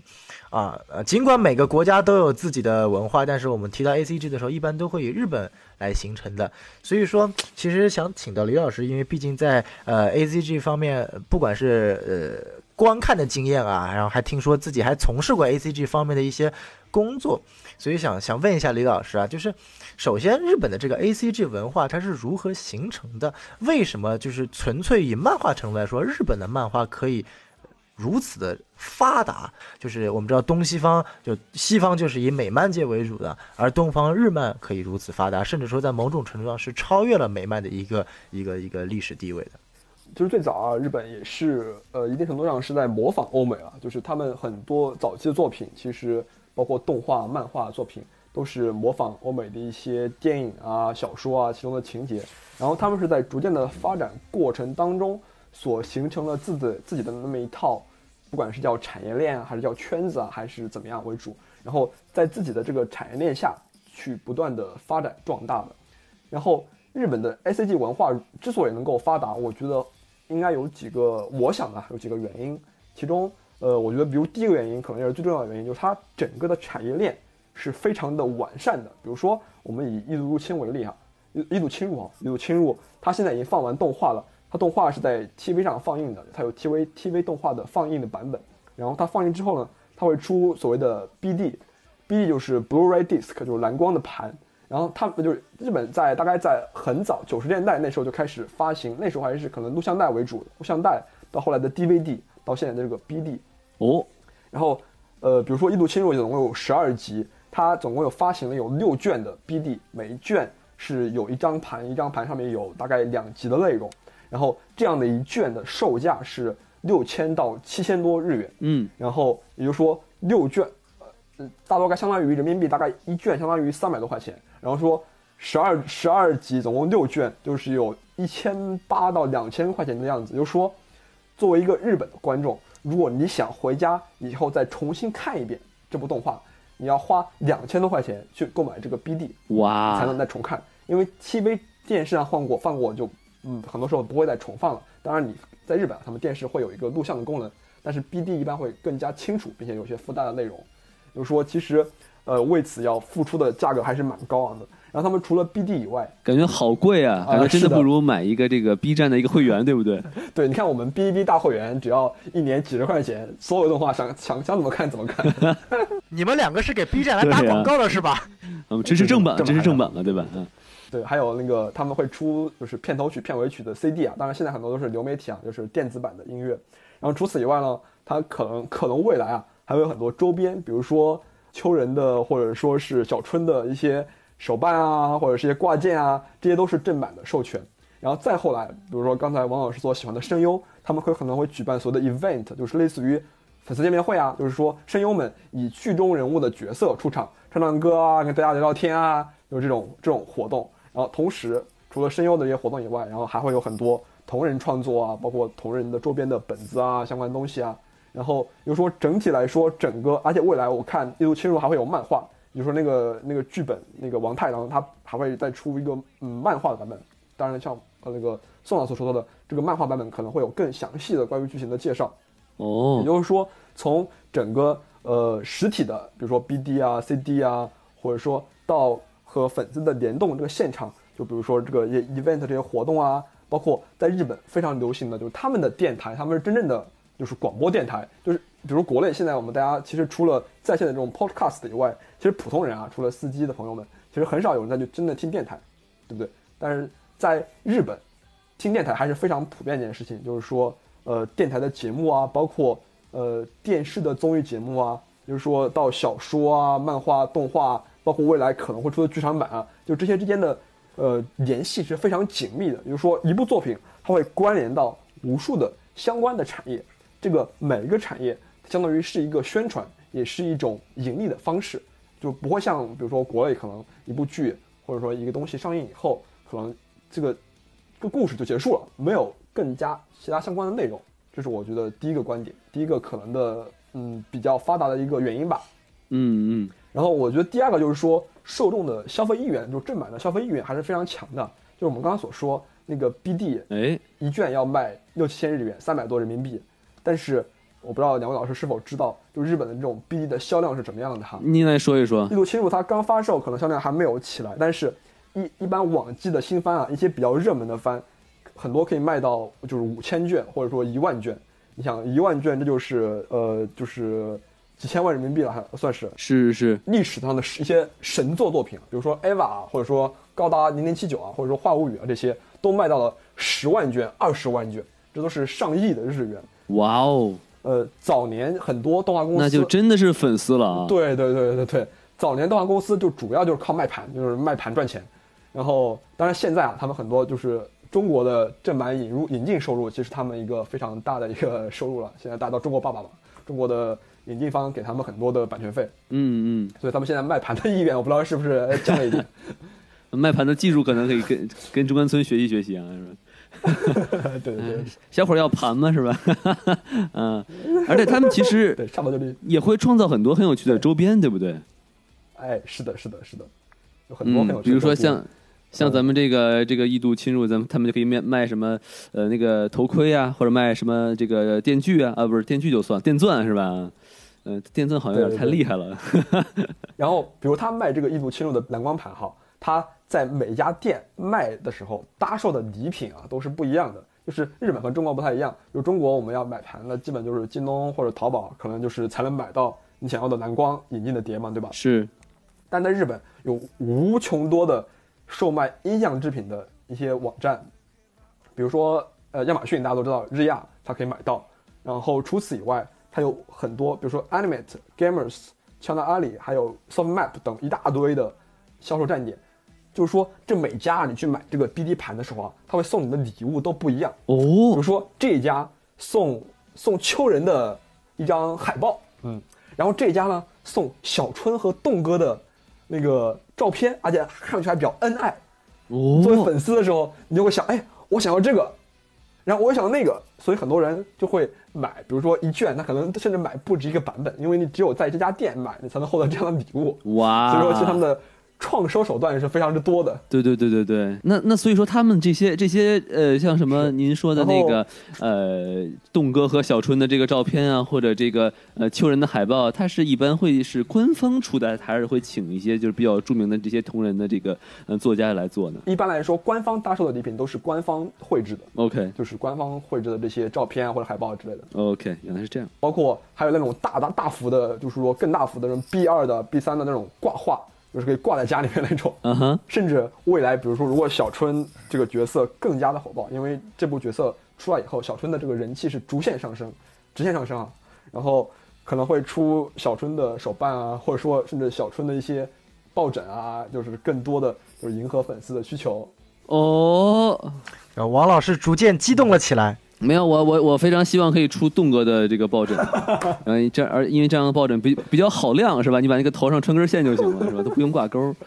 嗯反正有头上有个洞嘛对吧？然后嗯，我想除了就是产业链本身的庞大或者说动的消费意愿以外，还有就是他们相对宽松的创作环境和另一另一面就是更非常激烈的竞争，也是他们能够就是他们比如说市场那么大，那我不断要有新的高质量的作品，我才能去获得呃粉丝啊消费者们的欢迎。就是日本的创作环境是相对来说是比较开明的。我会大概说一下，就是说，呃，日本他们不像中国，我们有广电总局，我们会去有官方的机构来审核电影啊这些的上映。嗯，在日本也有一家机构叫做映伦，就是映画伦理机构。我不知道大家有没有去电影院看日本电影？日本电影在放映之前会有个小圆的椭圆框框，里面写着“映伦”，就是放映的映，伦理的伦。就是哦这这这就说明这部电影经过了映伦的审查。它其实不是一个官方的机构，它是就类似于电影从业者们自己组成的一个协会吧，算类似类似的。可以把这个硬轮对对等成我们的这个龙标吗？呃，你可以这么理解，基本上是这个理解。对，嗯嗯嗯对他们对于电影的放映是有强制性的，就是说，你如果在日本发行的电影，你必须要经过映伦检查以后，你才能上映。但是啊他们的检查不是说呃把什么剪掉或者怎么样，他们会做一个分级，是。他们会有普世的，就是所谓的季级，大家都可以看啊，或者说有十五家、十八家，就是说对应不同的呃里面的描写啊，比如是否有暴力啊、性啊相关的描写，然后会放映到不同的等级，然后不同的等级再会对应到不同的电影，不同电影它有它的上映的要求。懂了，就是有一类电影，它的这个开始会有一个 FBI 的一个标嘛，就类似于这样，他就会说啊，你这个东西、啊、好好像不太对了。我们看的是同一个日本作品吗？好，您继续，您继续。然后动画呢，就这个这个环境就更加宽松了。它有一个叫做放送伦理番组向上机构，这个是 NHK 和那个日本民间的一些放送组织成立的一个，也是一个民间机构，它简称叫 BPO。呃，这个 BPO 不是那个柏林爱乐啊，就是这个这个伦理的番组向上机构。它呢，就是没有任何强制性，但是呢，它会给你一个建议，或者说会告诉你你应该是什么样的呃一个一个要求。所以说呢，动画从业者们，他们为了保证自己不会被这个机构所控诉，他们会自己对自己做审核。但他们审核不是自我阉割的方式啊，他们是把自己的上映时，呃就是放映时间，比如说晚上八点到十点这个黄金档，我只能放送就是呃所有人都可以看的那种动画，然后然后十点到十二点呢，可能就是个青年人或者是某些人看的，然后到晚上，比如说十二点以后两点以后，就会有所谓的深夜动画。其实我们在 B 站上看到的很多动画，在日本都是属于深夜动画。其实，但是在国内，其实大家就是都混在一起，都反正都能看了。就是在日本，比如很多你你能你能举个举个例子，大概是举举个例子，大概什么类型的类类似的动画，大概是属于这种深夜档的其实我没有记错的话，《银魂》就是深夜动画。啊？这样这样子吗？我我我我我以为是的呃原之空这样子可能才是深夜动画的。然后 那那种是无法在电视台上放映的，应该哦是。哦哦哦，原来是这样 啊啊！好懂了懂了啊！或许有一些收费电台啊，你收费电台大家知道美日本的收费电台什么都可以看，你可以点播你想要的任何东西。啊，原来是这样啊！好，嗯，您继续。对，所以说就是通过这种放映的时间来来去规避，然后同时他们未来发售 BD 的时候，也会在 BD 上写了这个东西是什么样的人可以看的。比如说，如果你去日本那种音像店或者书店或者漫画店，比如说你去那种什么 anime 里面看的话，它会有个帘子，这个帘子上面写了一个一个一个大概类似于一个一个叉号或者十八十八岁以上才可进入。你掀开这个帘子，里面有很多的架子，你才会进入一个新的世界，你看到你所想要的任何东西。打开了新世界的大门啊！对，但其实是嗯没有人在监督的，大家主要靠自己的自觉。所以说，虽然说我刚才所说的，他们有很多审查机构啊，但是基本上不会去干涉你的创作，就除非你有一些违反就是社会公序良德的这些东西，可能才会受到一些整个社会的抨击。社会抨击你，其实在日本是非常容易社会性死亡的。一旦引起社会的控诉，你这个剧或者你的创作者未来其实都是没有职业生涯的，相对来说。哦，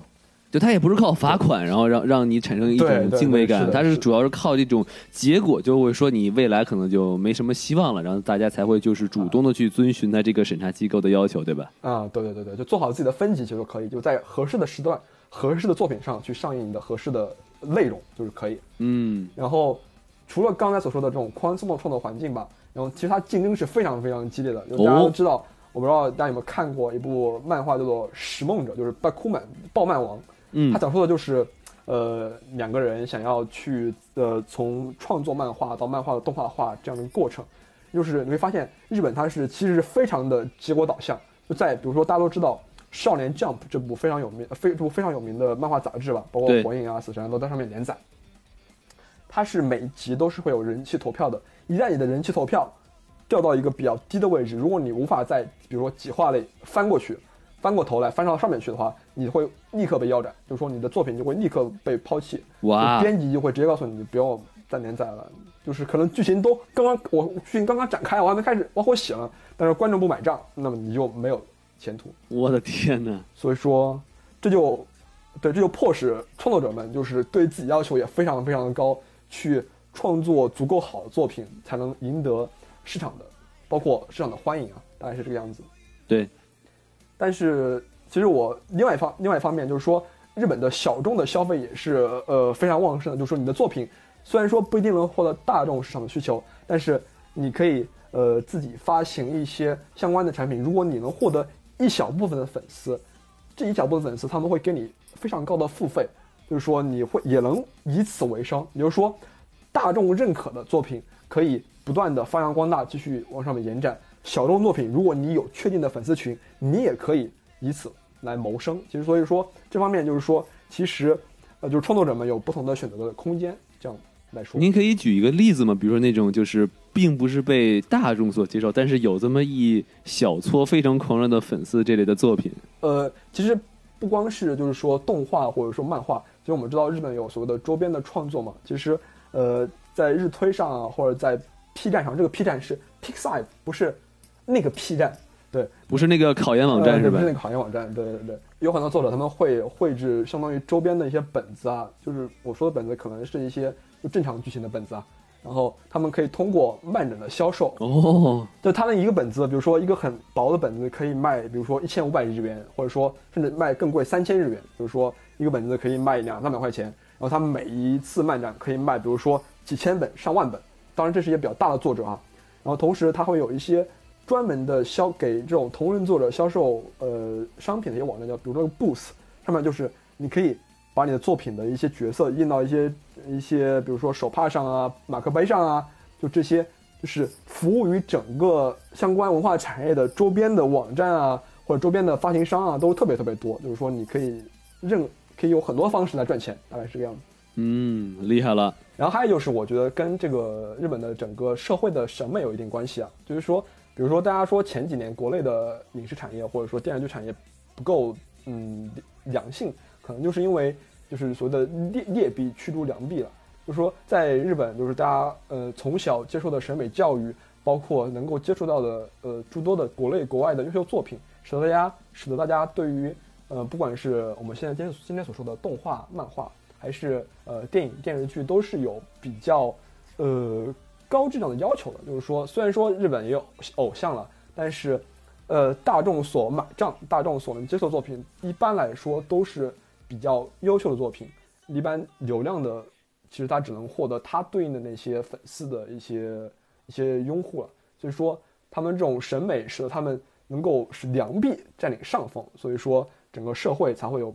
就是文化产业会有相对于比较良性的发展。就是可以促进这个良币越来越多，然后傻币就越来越少，对吧？哎，是的，嗯，好，那我觉得这个呃，李老师总结这个非常的好啊，然后把这个日本为什么 A C G 产业会如此的发达，用就通过这三个层面解释了一下，我觉得是非常可以的。宋老师，您不知道您怎么看？我觉得特别有道理啊，就是因为本身呃我自己算是一个刚刚也不能就是半入门的一个一个，我看番可能到目前为止也就看过大概二三十部，比较少一点。嗯，然后但是我对于日本漫画的一些浅浅的认识，我就发现就是说它是一个非常完整的产业链。啊，它就是它可能在细分上面，甚至比美国的一些漫画，因为我对美漫比较了解嘛，它甚至比美漫更加的一个细分产业一点。就像刚刚前面刘老师所说的，一个一部不管是漫画还是动画的出版了之后，它有很多的赚钱点，BD 啊，呃，声优啊。我自己最有感受的一点就是，我很喜欢那个有一个日本的一个作曲家叫做泽野弘之啊，配了很多比较燃的番，比如说像《进击的巨人》啊、高达呀。我特别喜欢他的配乐，然后呢，我就经常会去买他的那个那个每次出品的那个配乐光碟嘛。然后我就发现日本的配乐光碟，它并不是说，呃，就是就就是正常来说，我就是一张专辑卖你的。它会出现一个什么情况呢？就是同样是一个专辑的内容不变的，它会出来三个版本，一个叫做通常盘，一个叫做什么期间盘、限定盘，还有一个叫做什么提前盘，就是期间限定盘。对对对，它就是一个初回限定盘。对对对，嗯这是初回限定盘，就是它里面的区别呢，可能就是里面的这个配色或者说这个配图不一样。就像前面李老师说说的，就可能呃，我想买一个这个他的专辑，然后这张专辑是高达的，比如说这个里面的这个片尾曲啊或者片头曲，那可能对于通常盘来说的话，就是正常的，它作为一个呃正常专辑的一个封面，但是它的一个期间限定盘和这个初回限定盘里面就可能是有高达的一个封面，那可能对于我来说的话，极大的拓宽了你的一个消费力嘛，就是极大的拓宽你一个消费的需求，所以我觉得这一点他们来说，仅仅从一个很简单的一个专辑的制作开始，其实我们就能看到它一个很完整的一个发展，因为它它就会区分开来两个系别，就是说我买电子电子版的人就是买电子版的人，但是我去买这些所谓实体版的人，我就能享受到实体版的一些优惠，就是它里面去平常你在电子版你获获得不到的一些呃插图呀、配图呀、海报这些东西的。那这个我觉得其实还是还是很有意思的一点。那其实从李老师刚刚讲的这个，我们再去深入讲的呀，就是日本的漫画它一个产业啊，因为经常我们看到很多我追的番都是什么轻小说改编啊，然后这个小说改编出来的动画，其实跟小说里面的内容没有太大的一个区别。那想问，其实呃，小说、呃，动漫。动画它的一个关联，在日本的一个漫画产业，就 A C G 产业里面，它是什么样的一个分类呢？哪些属于上游？那哪些又是属于整个产业链的一个中间呢？就包括一部番剧，它整体的制作流程是什么样子的？因为你对于美国人来，就是我们正常学过的电影流程来说的话，就是我有一个制作制作呃公司，然后有个发行公司，那发行公司就是我们所谓的六大，就是比较大的一些，像华纳兄弟啊、迪士尼啊，当然他们本身具有这个所谓的制作公司的水水平，但是他们真正厉害的是他们的一个全球的发行网络。那对于一个日本呃漫画公司来说，它到底属于哪一个层级的？甚至说，我每去看一部番，你比如说正常一部番来说，它的一个叫做出品公司都是呃这个番的名字加上一个制作委员会。那么这个东西呢，相当于说它是自己每每做一部番会成立一个公司吗？还是说它只是在公司内部成立一个类似的一个组别，叫做这部番的，比如说就叫异度入侵制作委员会？那这一块麻烦这个李老李老师来解释一下。呃，就比如说，呃，我们刚刚刚才宋老师说的啊，就是很多动画就是所谓的轻小说改编的。嗯、其实，在日本的动画，它大概可以分为几类吧。一类就是刚才所说的轻轻小说改编，就所谓的轻改动画。然后另外一种呢，就是漫画，呃，所研发出来或者改编出来的叫做漫改。然后还有一种就是所谓的原创动画，就是没有一个漫画，没有没有没有漫画，没有小说，他自己重新创立的一个主题的这种叫做原创动画。他们三个呢，其实嗯没有一个明显的，就是说谁更上游，谁更下游，其实他们都是一个呃，就是可能的一个途径嘛。就说你可以因为你某个动画公司觉得某一个小说不错，我去跟这个小说作者谈，然后我就谈以后，我去想购买你这个版权，然后你和我们合作，我们来出一部这样的动画。其实，在日本他们也是有呃发行公司的，也是有创作公司，比如说 Aniplex，它是那个索尼音乐旗下的一家。呃，包括制作、包括发行，然后包括很多功能的一家公司。嗯、比如说那个呃《鬼灭之刃》，呃，我没错的话，《鬼灭之刃》包括像是《物语》系列，他们本身都有自己的制作公制作公司，不管是飞碟社还是呃沙发社，呃呃沙发套，然后但他们最终发行都是通过 Aniplex 来发行。然后就是说，日本的动画制作，其实我可以举个例子啊，呃，B 站有个其实非常有名的视频叫做《Kill la Kill》是怎样炼成的，它就讲述的就是呃《Kill la Kill》这部很有名的一部动画，它是怎么一个制作的流程。双斩少女是吧？呃，对对对，斩服少女，对对对。然后这家公司呃叫做 Trigger，叫班机社，它大概有呃制作人员大概有十几个人，就制作人员属于制作进行的，相当于这部分人员，还有原画师有七十多个，比如说这七十多个都是拿着笔在纸上画画的那个原画师，有七十多人，然后还有美术还有几个人，有整个公司大概有不到一百个人吧。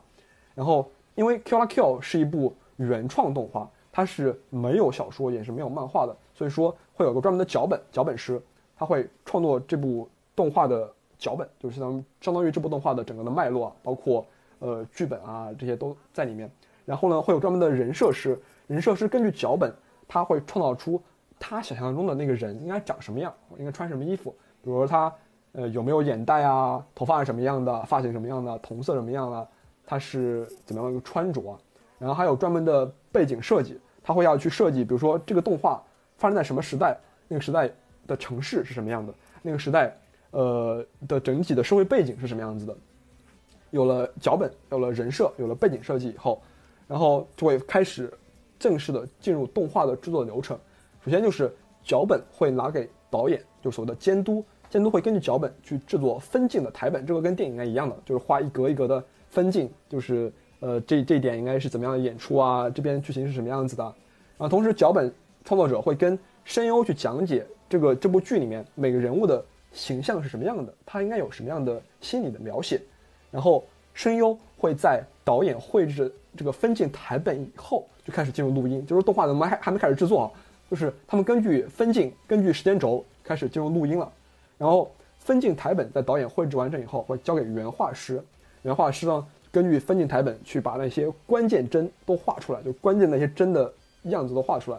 然后关键帧画出来以后呢，会交给所谓的作画监督，有的时候作监，他会在这个原画师的这个原画上面。去做修改，如果他觉得这个原画是否能够表现出当时剧情所需要的那种紧张的气氛或者夸张的氛围，有了关键帧以后，就会下面其他工作其实很多都是呃外包给其他公司啊，包括中国的动画公司，甚至朝鲜动画公司，他们有了关键帧，中间中间帧就是交给这些公司来制作，然后同时制作以后会交给其他公司去上色，或者是说去做 CG。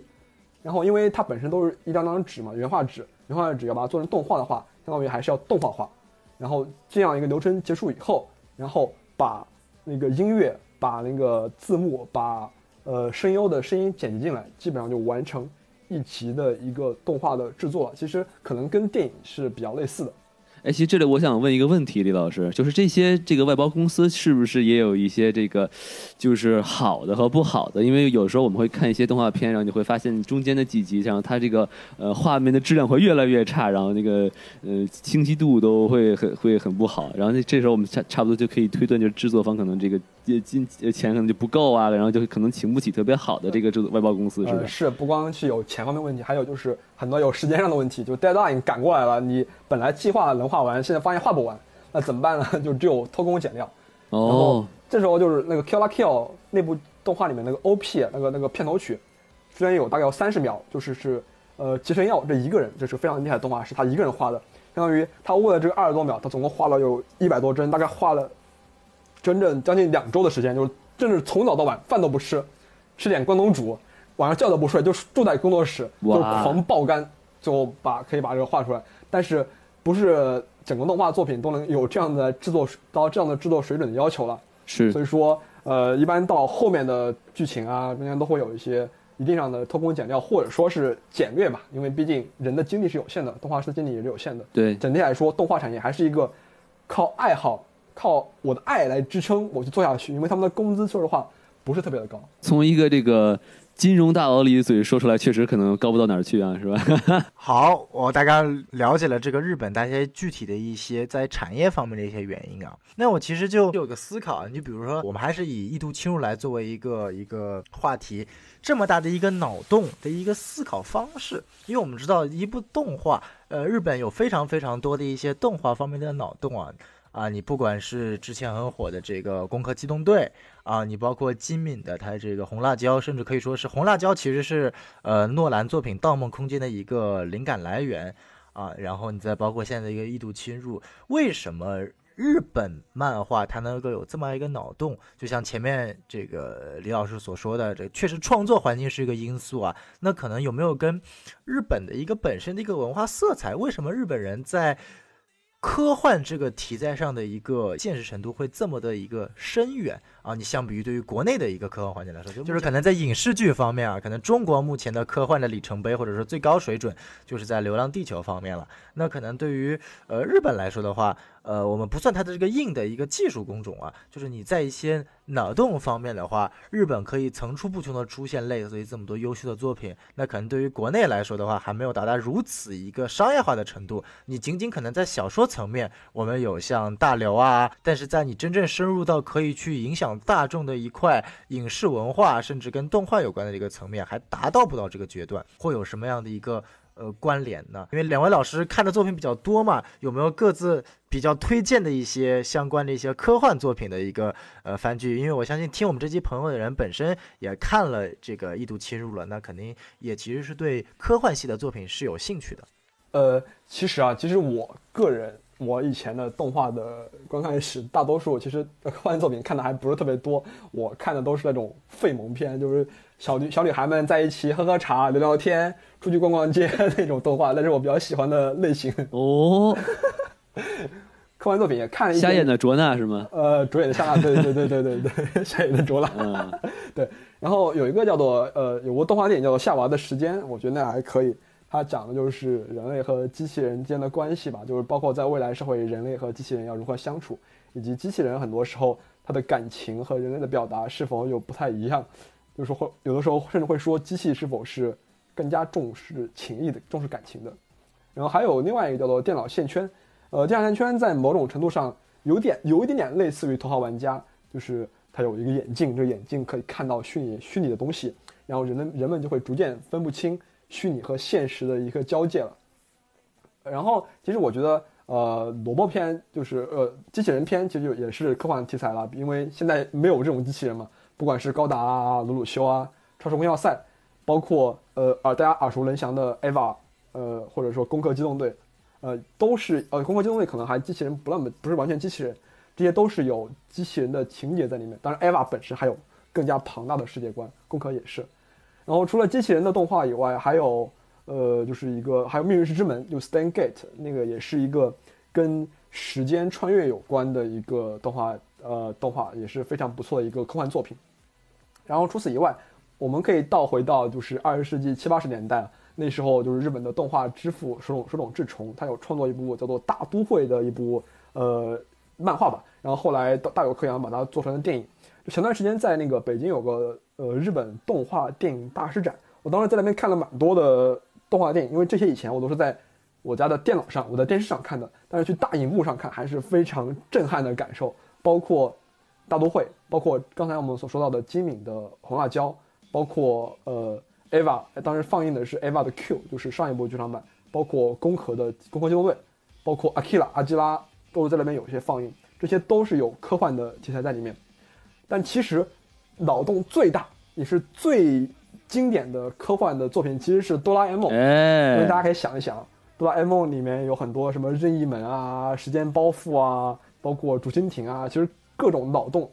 就现在回过去，你看哆啦 A 梦，其实会对现在的现实的科技发展，或甚至现在现实的社会发展，有很多更加 深刻的认识。对对对对对，而且关键他那个时候很老，那大概得是三四十年前的东西了。是的，是的，是的。其实如果那个您说完了的话，我可以补充一些东西啊，因为我觉得日本我虽然没过去，但是我还是，嗯，可以这么说，就他这个国家的这个高科技还是比较发达的嘛。呃，然后并且它普及的也比较多，比如尤其像呃这个机器人啊，还有一些比较自动化的一些东西啊，所以我觉得可能那边的呃这个人接触多了的话，他可能这个想象力也会受到一定的影响吧。然后另外就是我比较喜欢的一些科学科幻作品呢，其实那个李老师都已经说了不少了。然后我来说一个比较冷门的，就叫那个英文叫 Ergo Proxy，然后中文翻译过来叫这个死亡代理人。我这个其实也是一个。嗯，很有趣的这一个故事吧。然后它大概讲的就是，呃，人人类这个地球啊，然后好像是被毁灭了还是咋的？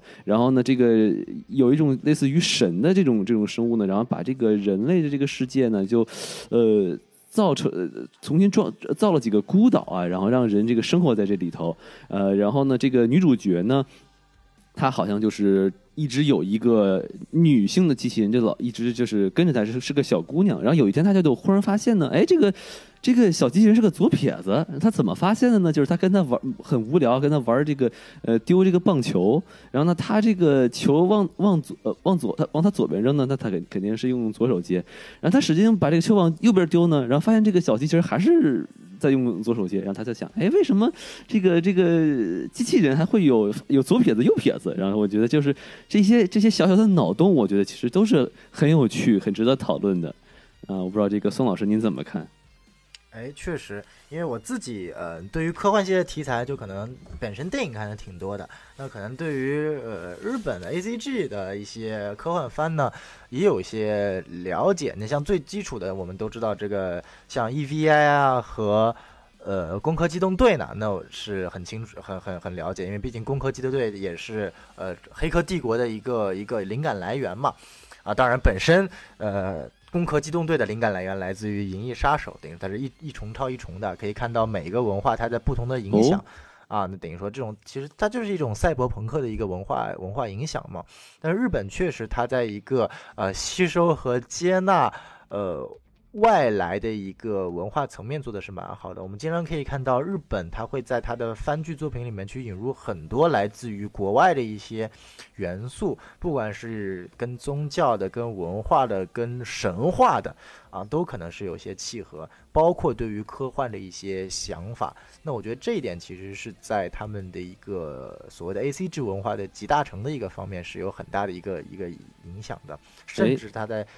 反而吸收消化成为了自己的呃一个文化内核了之后，再去输出出去，那我们就会看到，你比如说像金敏的这个红辣椒啊，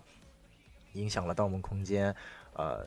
那可能我之前还看过一些成色不是很好，但也确实当时比较有名的番，你比如说那个贾铁城的卡巴内瑞，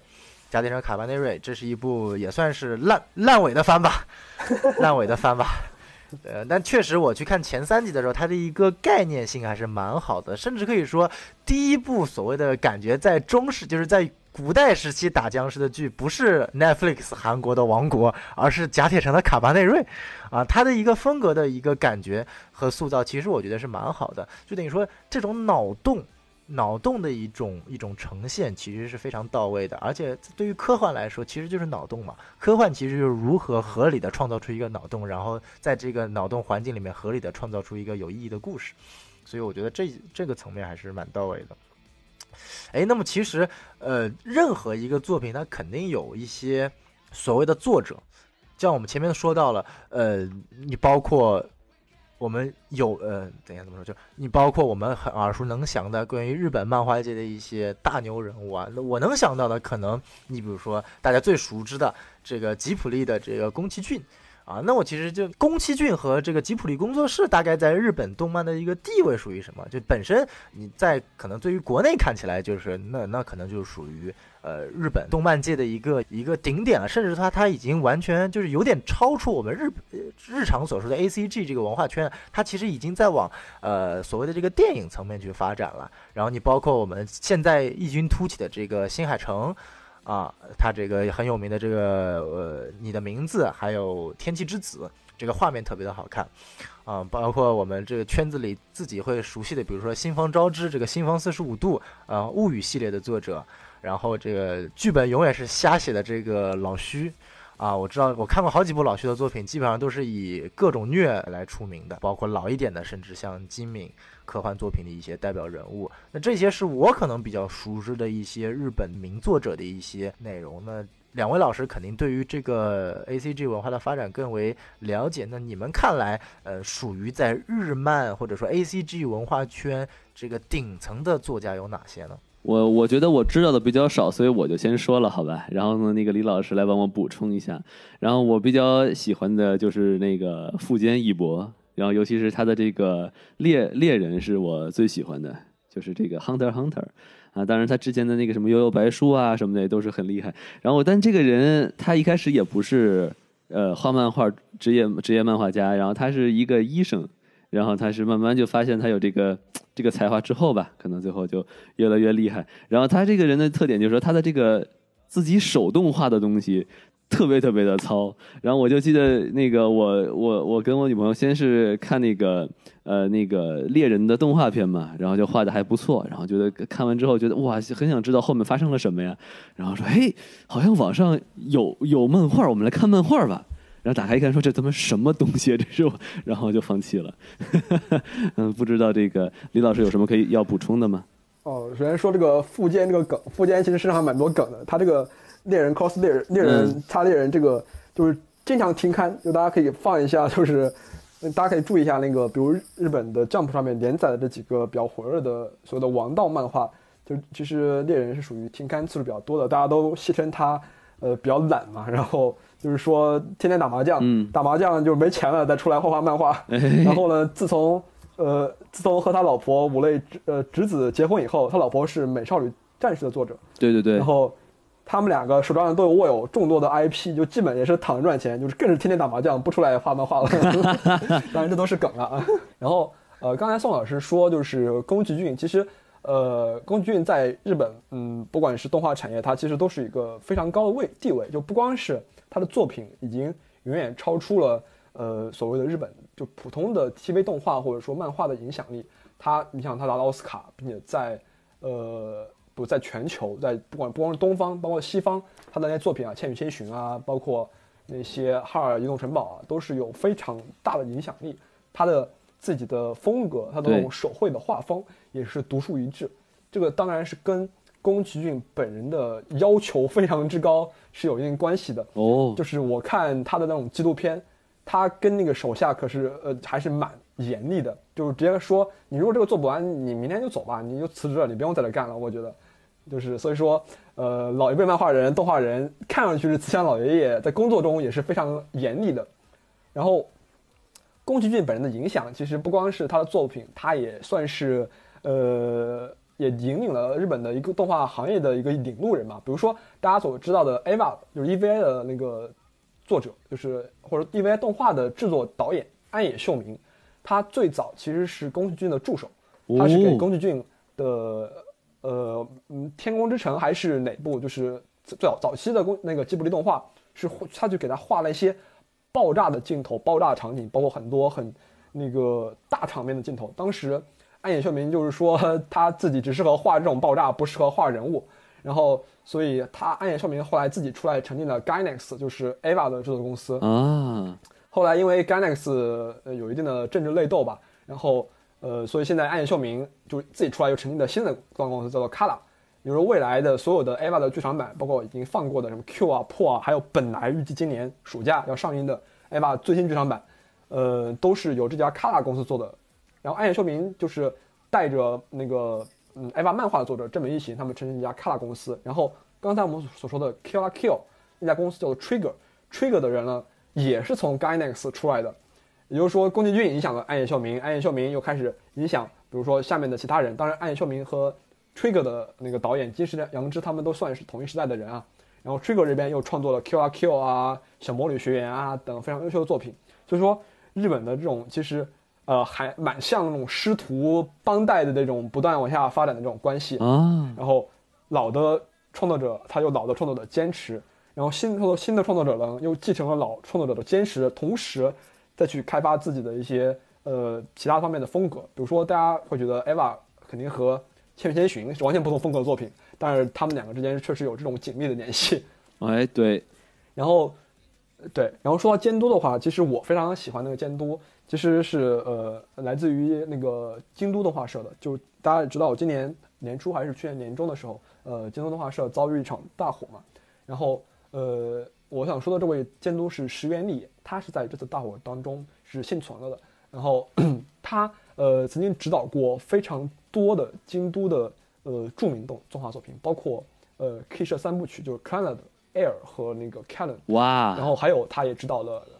南宫春日的《忧郁》，南宫春日的《消失》，呃，这两部这是相当于一个 TV 版一个剧场版，然后非常嗯剧情非常好看，然后并且是也是影响了日本呃很多呃动漫宅粉的一个作品，然后包括后来的日常，包括后来的中二病，其实中二病还是也是一部蛮有意思的作品。中二病的第一集的最后第一季的最后一集，它的放上映时间是二零一二年的十二月二十号。嗯，这一天呢是当时传说的世界末日。哦，然后在这一集在 B 站上线以后，大家就是那种末日前的狂欢啊，就是疯狂刷刷弹幕，疯狂投硬币。就这一集获得了两万多硬币，在 B 站的那个年代，两万硬币是非常恐怖的一个数字，就是是那段那个时候的视频最硬币最多的一部作品。您说的是那个中二病也要谈恋爱是吧对，中二病要谈恋爱。？OK，然后到现在比较近一点的，比如说呃，就是《吹响吧上帝一号》，就是一部讲述呃一个呃吹奏乐社的一个故事。关于金吹也是，其实有很多蛮多可以说的，就是金吹现在已经发展到什么程度，就是在微博、虎扑和 S E 论坛上有大量的人去为金吹创作所谓的吹学的政治学著作，就是他把金吹中的很多角色比喻成什么政委啊、主席啊、常委会啊，类似这种，就是因为他本身描述的那个动物啊角色的之间的关系非常错综复杂，然后感情非常细腻，呃，也就说，之所以我非常喜欢石原里也，就是因为他创作作品，呃，他大多数的主角一般来说啊，主角都是以呃女性角色或者女高中生、女性的初中生为主，但是呢，他的创作是不带有什么杂念的，就是他其实是创作非常呃唯美或者说单纯或者说日常自然的一些女性的高中生角色，就是说心如呃止水。对你不会有嗯特别强的，比如说感觉她是卖肉那种感觉，但是你会喜爱上每其中的每个角色，就是即使大家只是坐在一起聊聊天、喝喝茶，你也会能够沉浸其中，就会享受那种放松的氛围。因为大家都知道，生活已经很生活啊，工作已经很艰难了，很多时候我在看动画或者看其他作品的时候，我都会 选择一些让自己能够放松下来，让自己能够更加轻松的一些作品。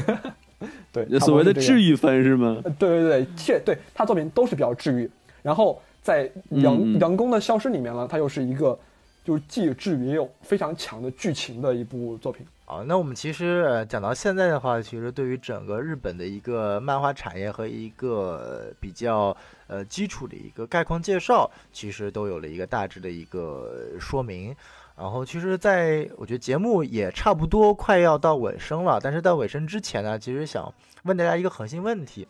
因为说呢，因为本身，呃，A C G 圈它也是属于一个，嗯，就是我们或者叫所谓的二次元圈吧，它是一个特定的一个圈层。那在这个圈层当中呢，尽管它的人群很大，但它依然是一个，呃，不知道能不能用 niche market 来来解释啊，就是所谓这个特特特定的一个消费人群，或者说是一个文化人群。那在这个人群当中呢，尤其是国内，嗯、对于这些文化的一个误解呢，或者说是一个偏见呢，其实是蛮根深蒂固的。就是我们说看到一个人说他是嗯嗯宅男啊、死宅啊，这个或者说就是一个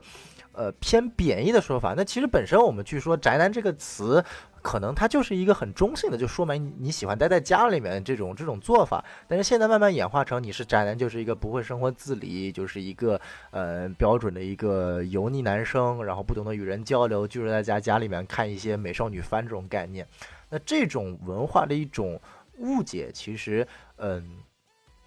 也算是一种由来已久。那这种文化误解去如何去，呃，两位是怎么看待这些内容的呢？如何去正确认识我们这个，尤其是国内这一帮对于 A C G 文化热爱的这一帮人群呢？呃，其实就是就是所谓的宅啊，就是说所谓的或者说呃二次元文化啊，或者御宅文化这些东西。其实宅本身它是它可以形容很多人群啊，包括就是我们知道有什么铁道宅啊、军事宅啊、摄影宅啊。但是到国内以后，就是宅基本上就被定义为，比如说所谓的动漫宅、游戏宅，就是国内可能认为宅就是宅在家里面，在家里面待着不动。之所以会对宅文化或者说御宅文化或者说 S G 文化有一定的偏见，当然可能一部分是由于，呃，A C G 的受众其实是相对来说是比较低龄的。大家都知道，呃呃，现在有很多初中生、小学生也是非常喜欢很多的动画作品。然后，因为他们的可能心智还没有发育到足够健全，所以他们会经常会有一些，呃，比较超出常理或者说不被社会所接受的一些言论。但是，怎么整体来说呢？其实我个人认为啊，不管是 A C G 的文化或者 A C G 的作品，它本身是和其他的电影作品、电视剧作品是没有太大的区别。它就是，嗯，有自己的剧情，有自己的人物。然后我们在观看的时候呢，我们是以一种，呃，欣赏或者品鉴文化作品的方式来去看待的。当然，这当中会有更建立更多的，不管是热爱啊，或者说喜欢啊。但是我觉得，只要能够比较分得清现实与虚拟，就是没有说我把动画中的情节或者说任何带到现实当中带到现实当中来，然后同我只是作为欣赏一部作品，然后同时呢，我我也在可以在相反方面，在欣赏动画作品的时候，我其实也能结识更多的朋友。比如说，我也因为看动画认识了很多朋友，大家也成为现实中的朋友。其实，并不是说这个文化 I C G 或者二次元这个文化有多么的不好，但是只能说因为它的整个群体非常的广阔，所以说肯定会有一些令人反感的事情发生。这其实转换到粉圈或者说呃假设电影圈里面的那种鄙视链啊，其实都是有类似的相同的东西。所以说我个人认为，呃，随着这个这个圈的人数逐渐成为社会的主流，然后大家都是可以更加平和的去看待这个东西，它不过是作品，它不过是一种亚文化，它是也很正常的事情。其实我个人觉得，其实国内可能对这方面的误解会逐渐的消散，我这么想的。嗯，我可以补充几句，就是说，首先呢，不得不承认啊，一个文化圈呢，它肯定是，呃，有句话怎么说来着？就是林子大了，什么鸟都有嘛。那么动画片现在有成千上万部动画片，肯定有一些动画片它的这个呃价值取向或者它的内容可能是不是很健康的。但是我相信大多数的呃一些动画作品吧，它的这个价值观啊什么的还都是很健康、很向上的。呃，因为我之前听过一句话嘛，就是喜欢这个呃动画片的人都。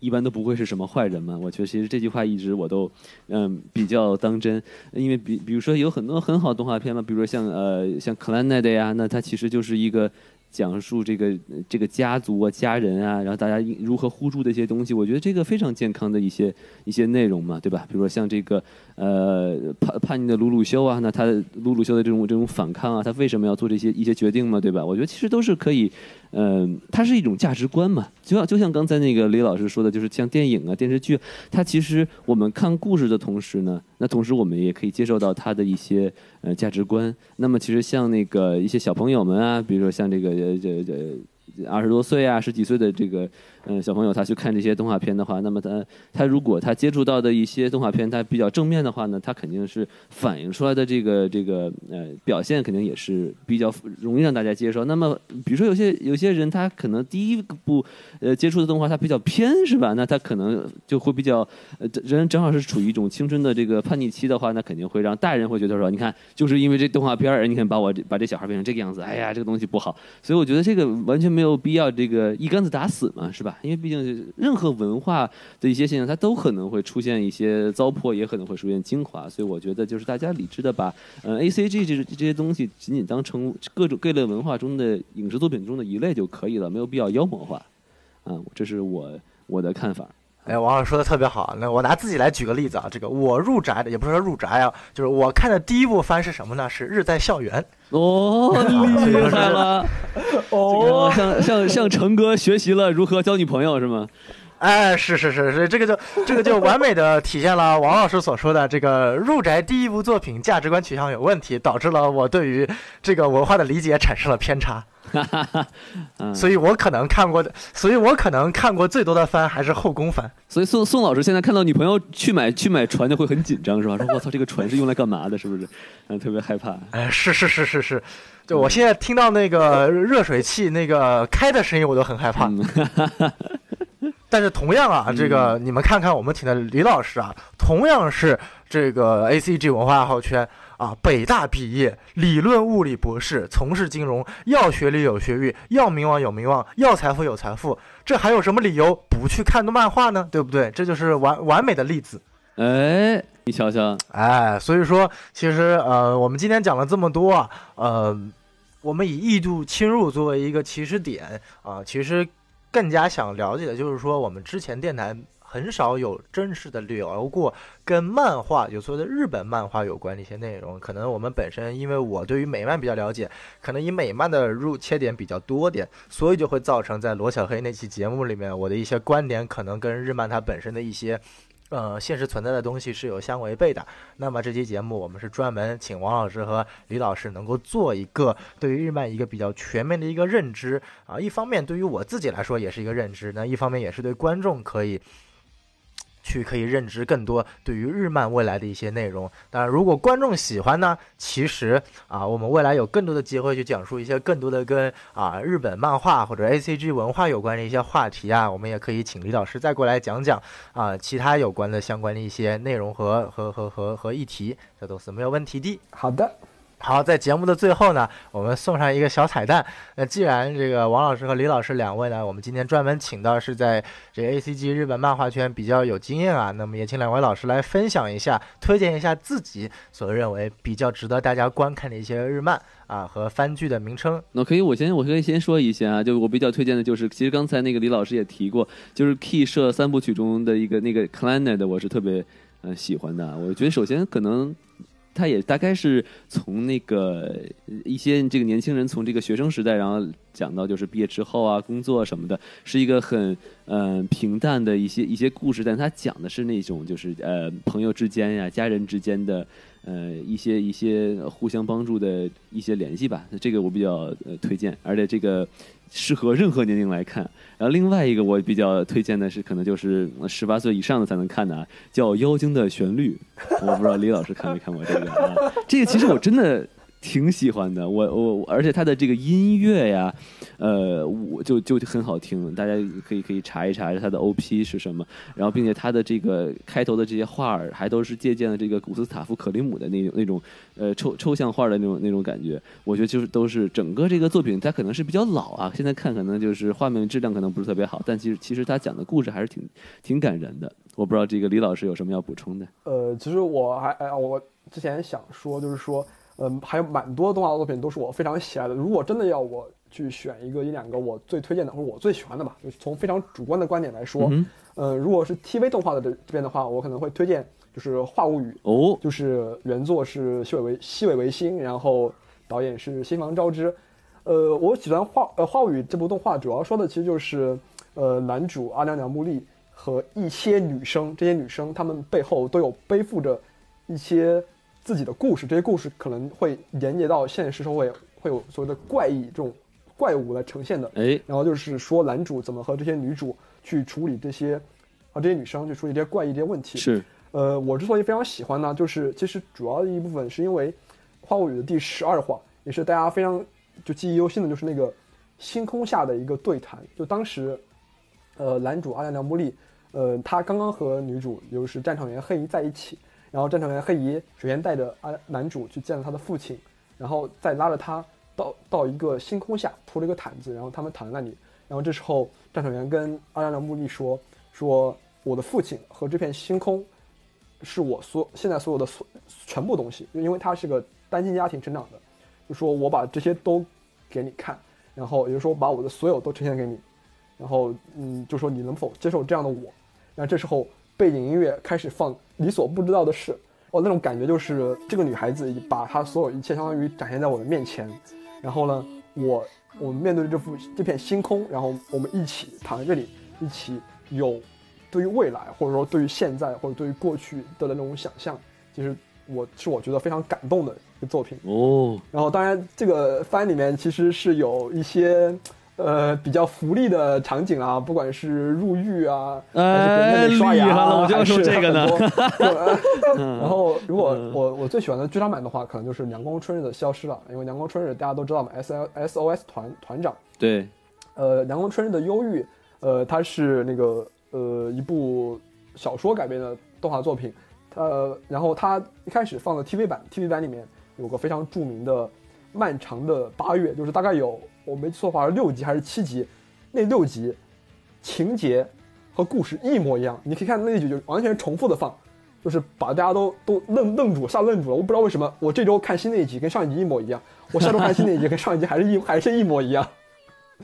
然后在 TV 版之后，他他们就做了一个剧场版动画，就是《阳光春日的消失》。这部动画的评分非常之之高，然后我也非常喜欢它。之所以喜欢它，是因为。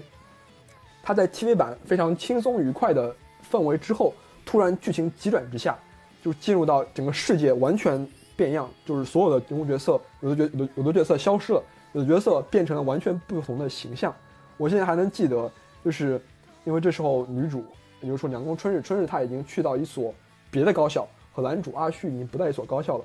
然后这时候，阿旭最后得知他在什么学校，然后就跑了过去，站在那个学校的门口，看着。那个春日从里面走出来，春日那个团长已经变成长头发团长了。他走过来的时候有个慢动作，慢动作的场景，然后那头发飘啊飘啊飘的。阿旭就看着春日走了过去，那个场景我一直记忆犹新。然后他喊住了春日说：“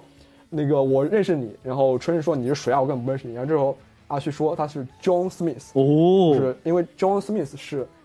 在春日小的时候曾经帮助过他的一个人。当然，这个涉及到一些时空的穿梭的东西了，所以我一直非常非常喜欢这个情节。然后，所以我很多地方的网名啊，包括什么都是 John Smith，就是因为我非常喜欢这部动画。哦，原来是这样啊！对对对对对。哦，想想想不到我们这个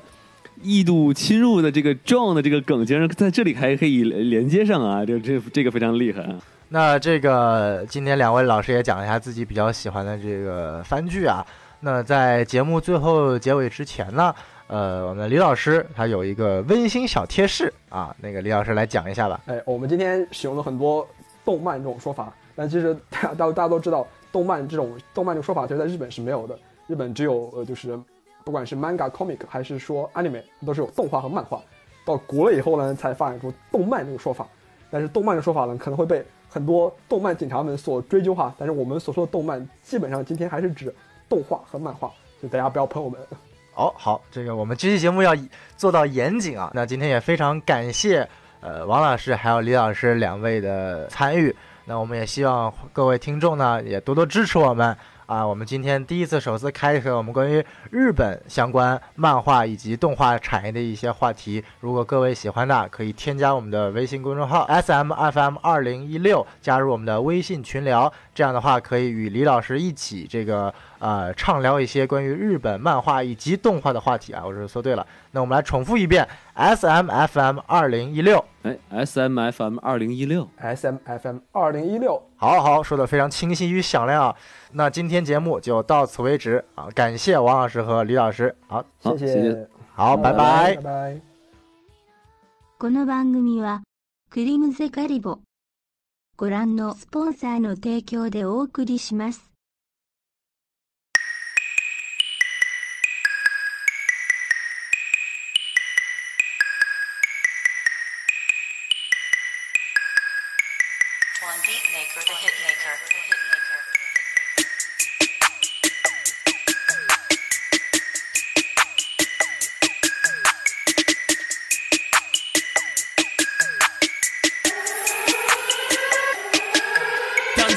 观念当中，头脑开始发懵，我的超能力提醒我有些事情要马上发生，可我还有工作要开会。路飞开白日，每当偶尔才来看，我不知何时能再会，所以要叫上我的 homie，这版的笔记顺便带上追，当然还有 m 斯努比，让他给我揉起三只，满足我的胃。吃完当然要散步，索隆已被我灌醉。他酒量不？行，依然喝个不？停，那边说话蛮算数的，叫我是哥哥烦恼疯。如果这周练会肯定全搞疯，加入悟空练会，毕竟他会变 gay，琪琪再不？敢继续管老公。呜，解放性修炼，呜，抽着草修炼，呜，老解放就先搞剑，就把手上出。八嘎呀喽，即使你可能呀喽，东来米大了，那你对手太 low，一分钟轻松 KO，真的像撒娇的把戏。你发你家的家具比不上我那个奇拉比，在 party 做的嘉宾，收了布鲁克的吉他里。亲自大家听我发话，不要插话。哎，心事加大，不懂八卦，洗白就上大发卡。哎，担心会差距拉大，自己的立场拿下。Don't worry，苦力我马起来拿呀！我跟他叫我中二病病，铠甲像金闪闪一样 bling bling bling bling bling，小心我管着要你命命命命命，我背着香蕉一样硬。哇，他们都叫我中二病。铠甲像金闪闪一样 bling，小心我管着要你命，我背着香蕉一样硬。Yeah, yeah, I'm a psycho, psycho, psycho, yeah, I'm a psycho, psycho, psycho, only one psycho, psycho, psycho。我重要的事情要重复三遍，怎能和我一个来？我老子要爱你路的电呀，毫无情面的肆意践踏，满地就有那不用放开杀人如麻的更木剑，八就是你有钢筋铁壁，趁机过可以让你变强，我有着风危机。卡卡西神秘的面罩，在面白墙同样在我，可是一直猜不到。我知道我有种儿，持续在不要，可他们弱小的，我看了就想笑。力量明明摆在眼前，这就是得不到。老子是反派，要斩坏，违抗着让他们惨败，攻占下所有的板块。整死我就是要反带，老子要把这个扭曲的、丑陋的、虚伪的自怨自裂。请原谅我的人性错的不是我，错的是这个世界。So call me 最后的大魔王，So call me 最后的大魔王，So call me 最后的大魔王，So call me 最后，最后，他们都叫我中二病。铠甲像金闪闪 bling，小心我管也要你命。我背景像小一样硬，我他们都叫我中二病病病病病，铠甲像金山闪亮 bling bling bling bling bling，小心我管也要你命命命命命，我背景像小一样硬，他们都叫我中二病，铠甲像金山闪亮 bling。小心我管也要你命，我背景像小一样硬，我他们都叫我中二病。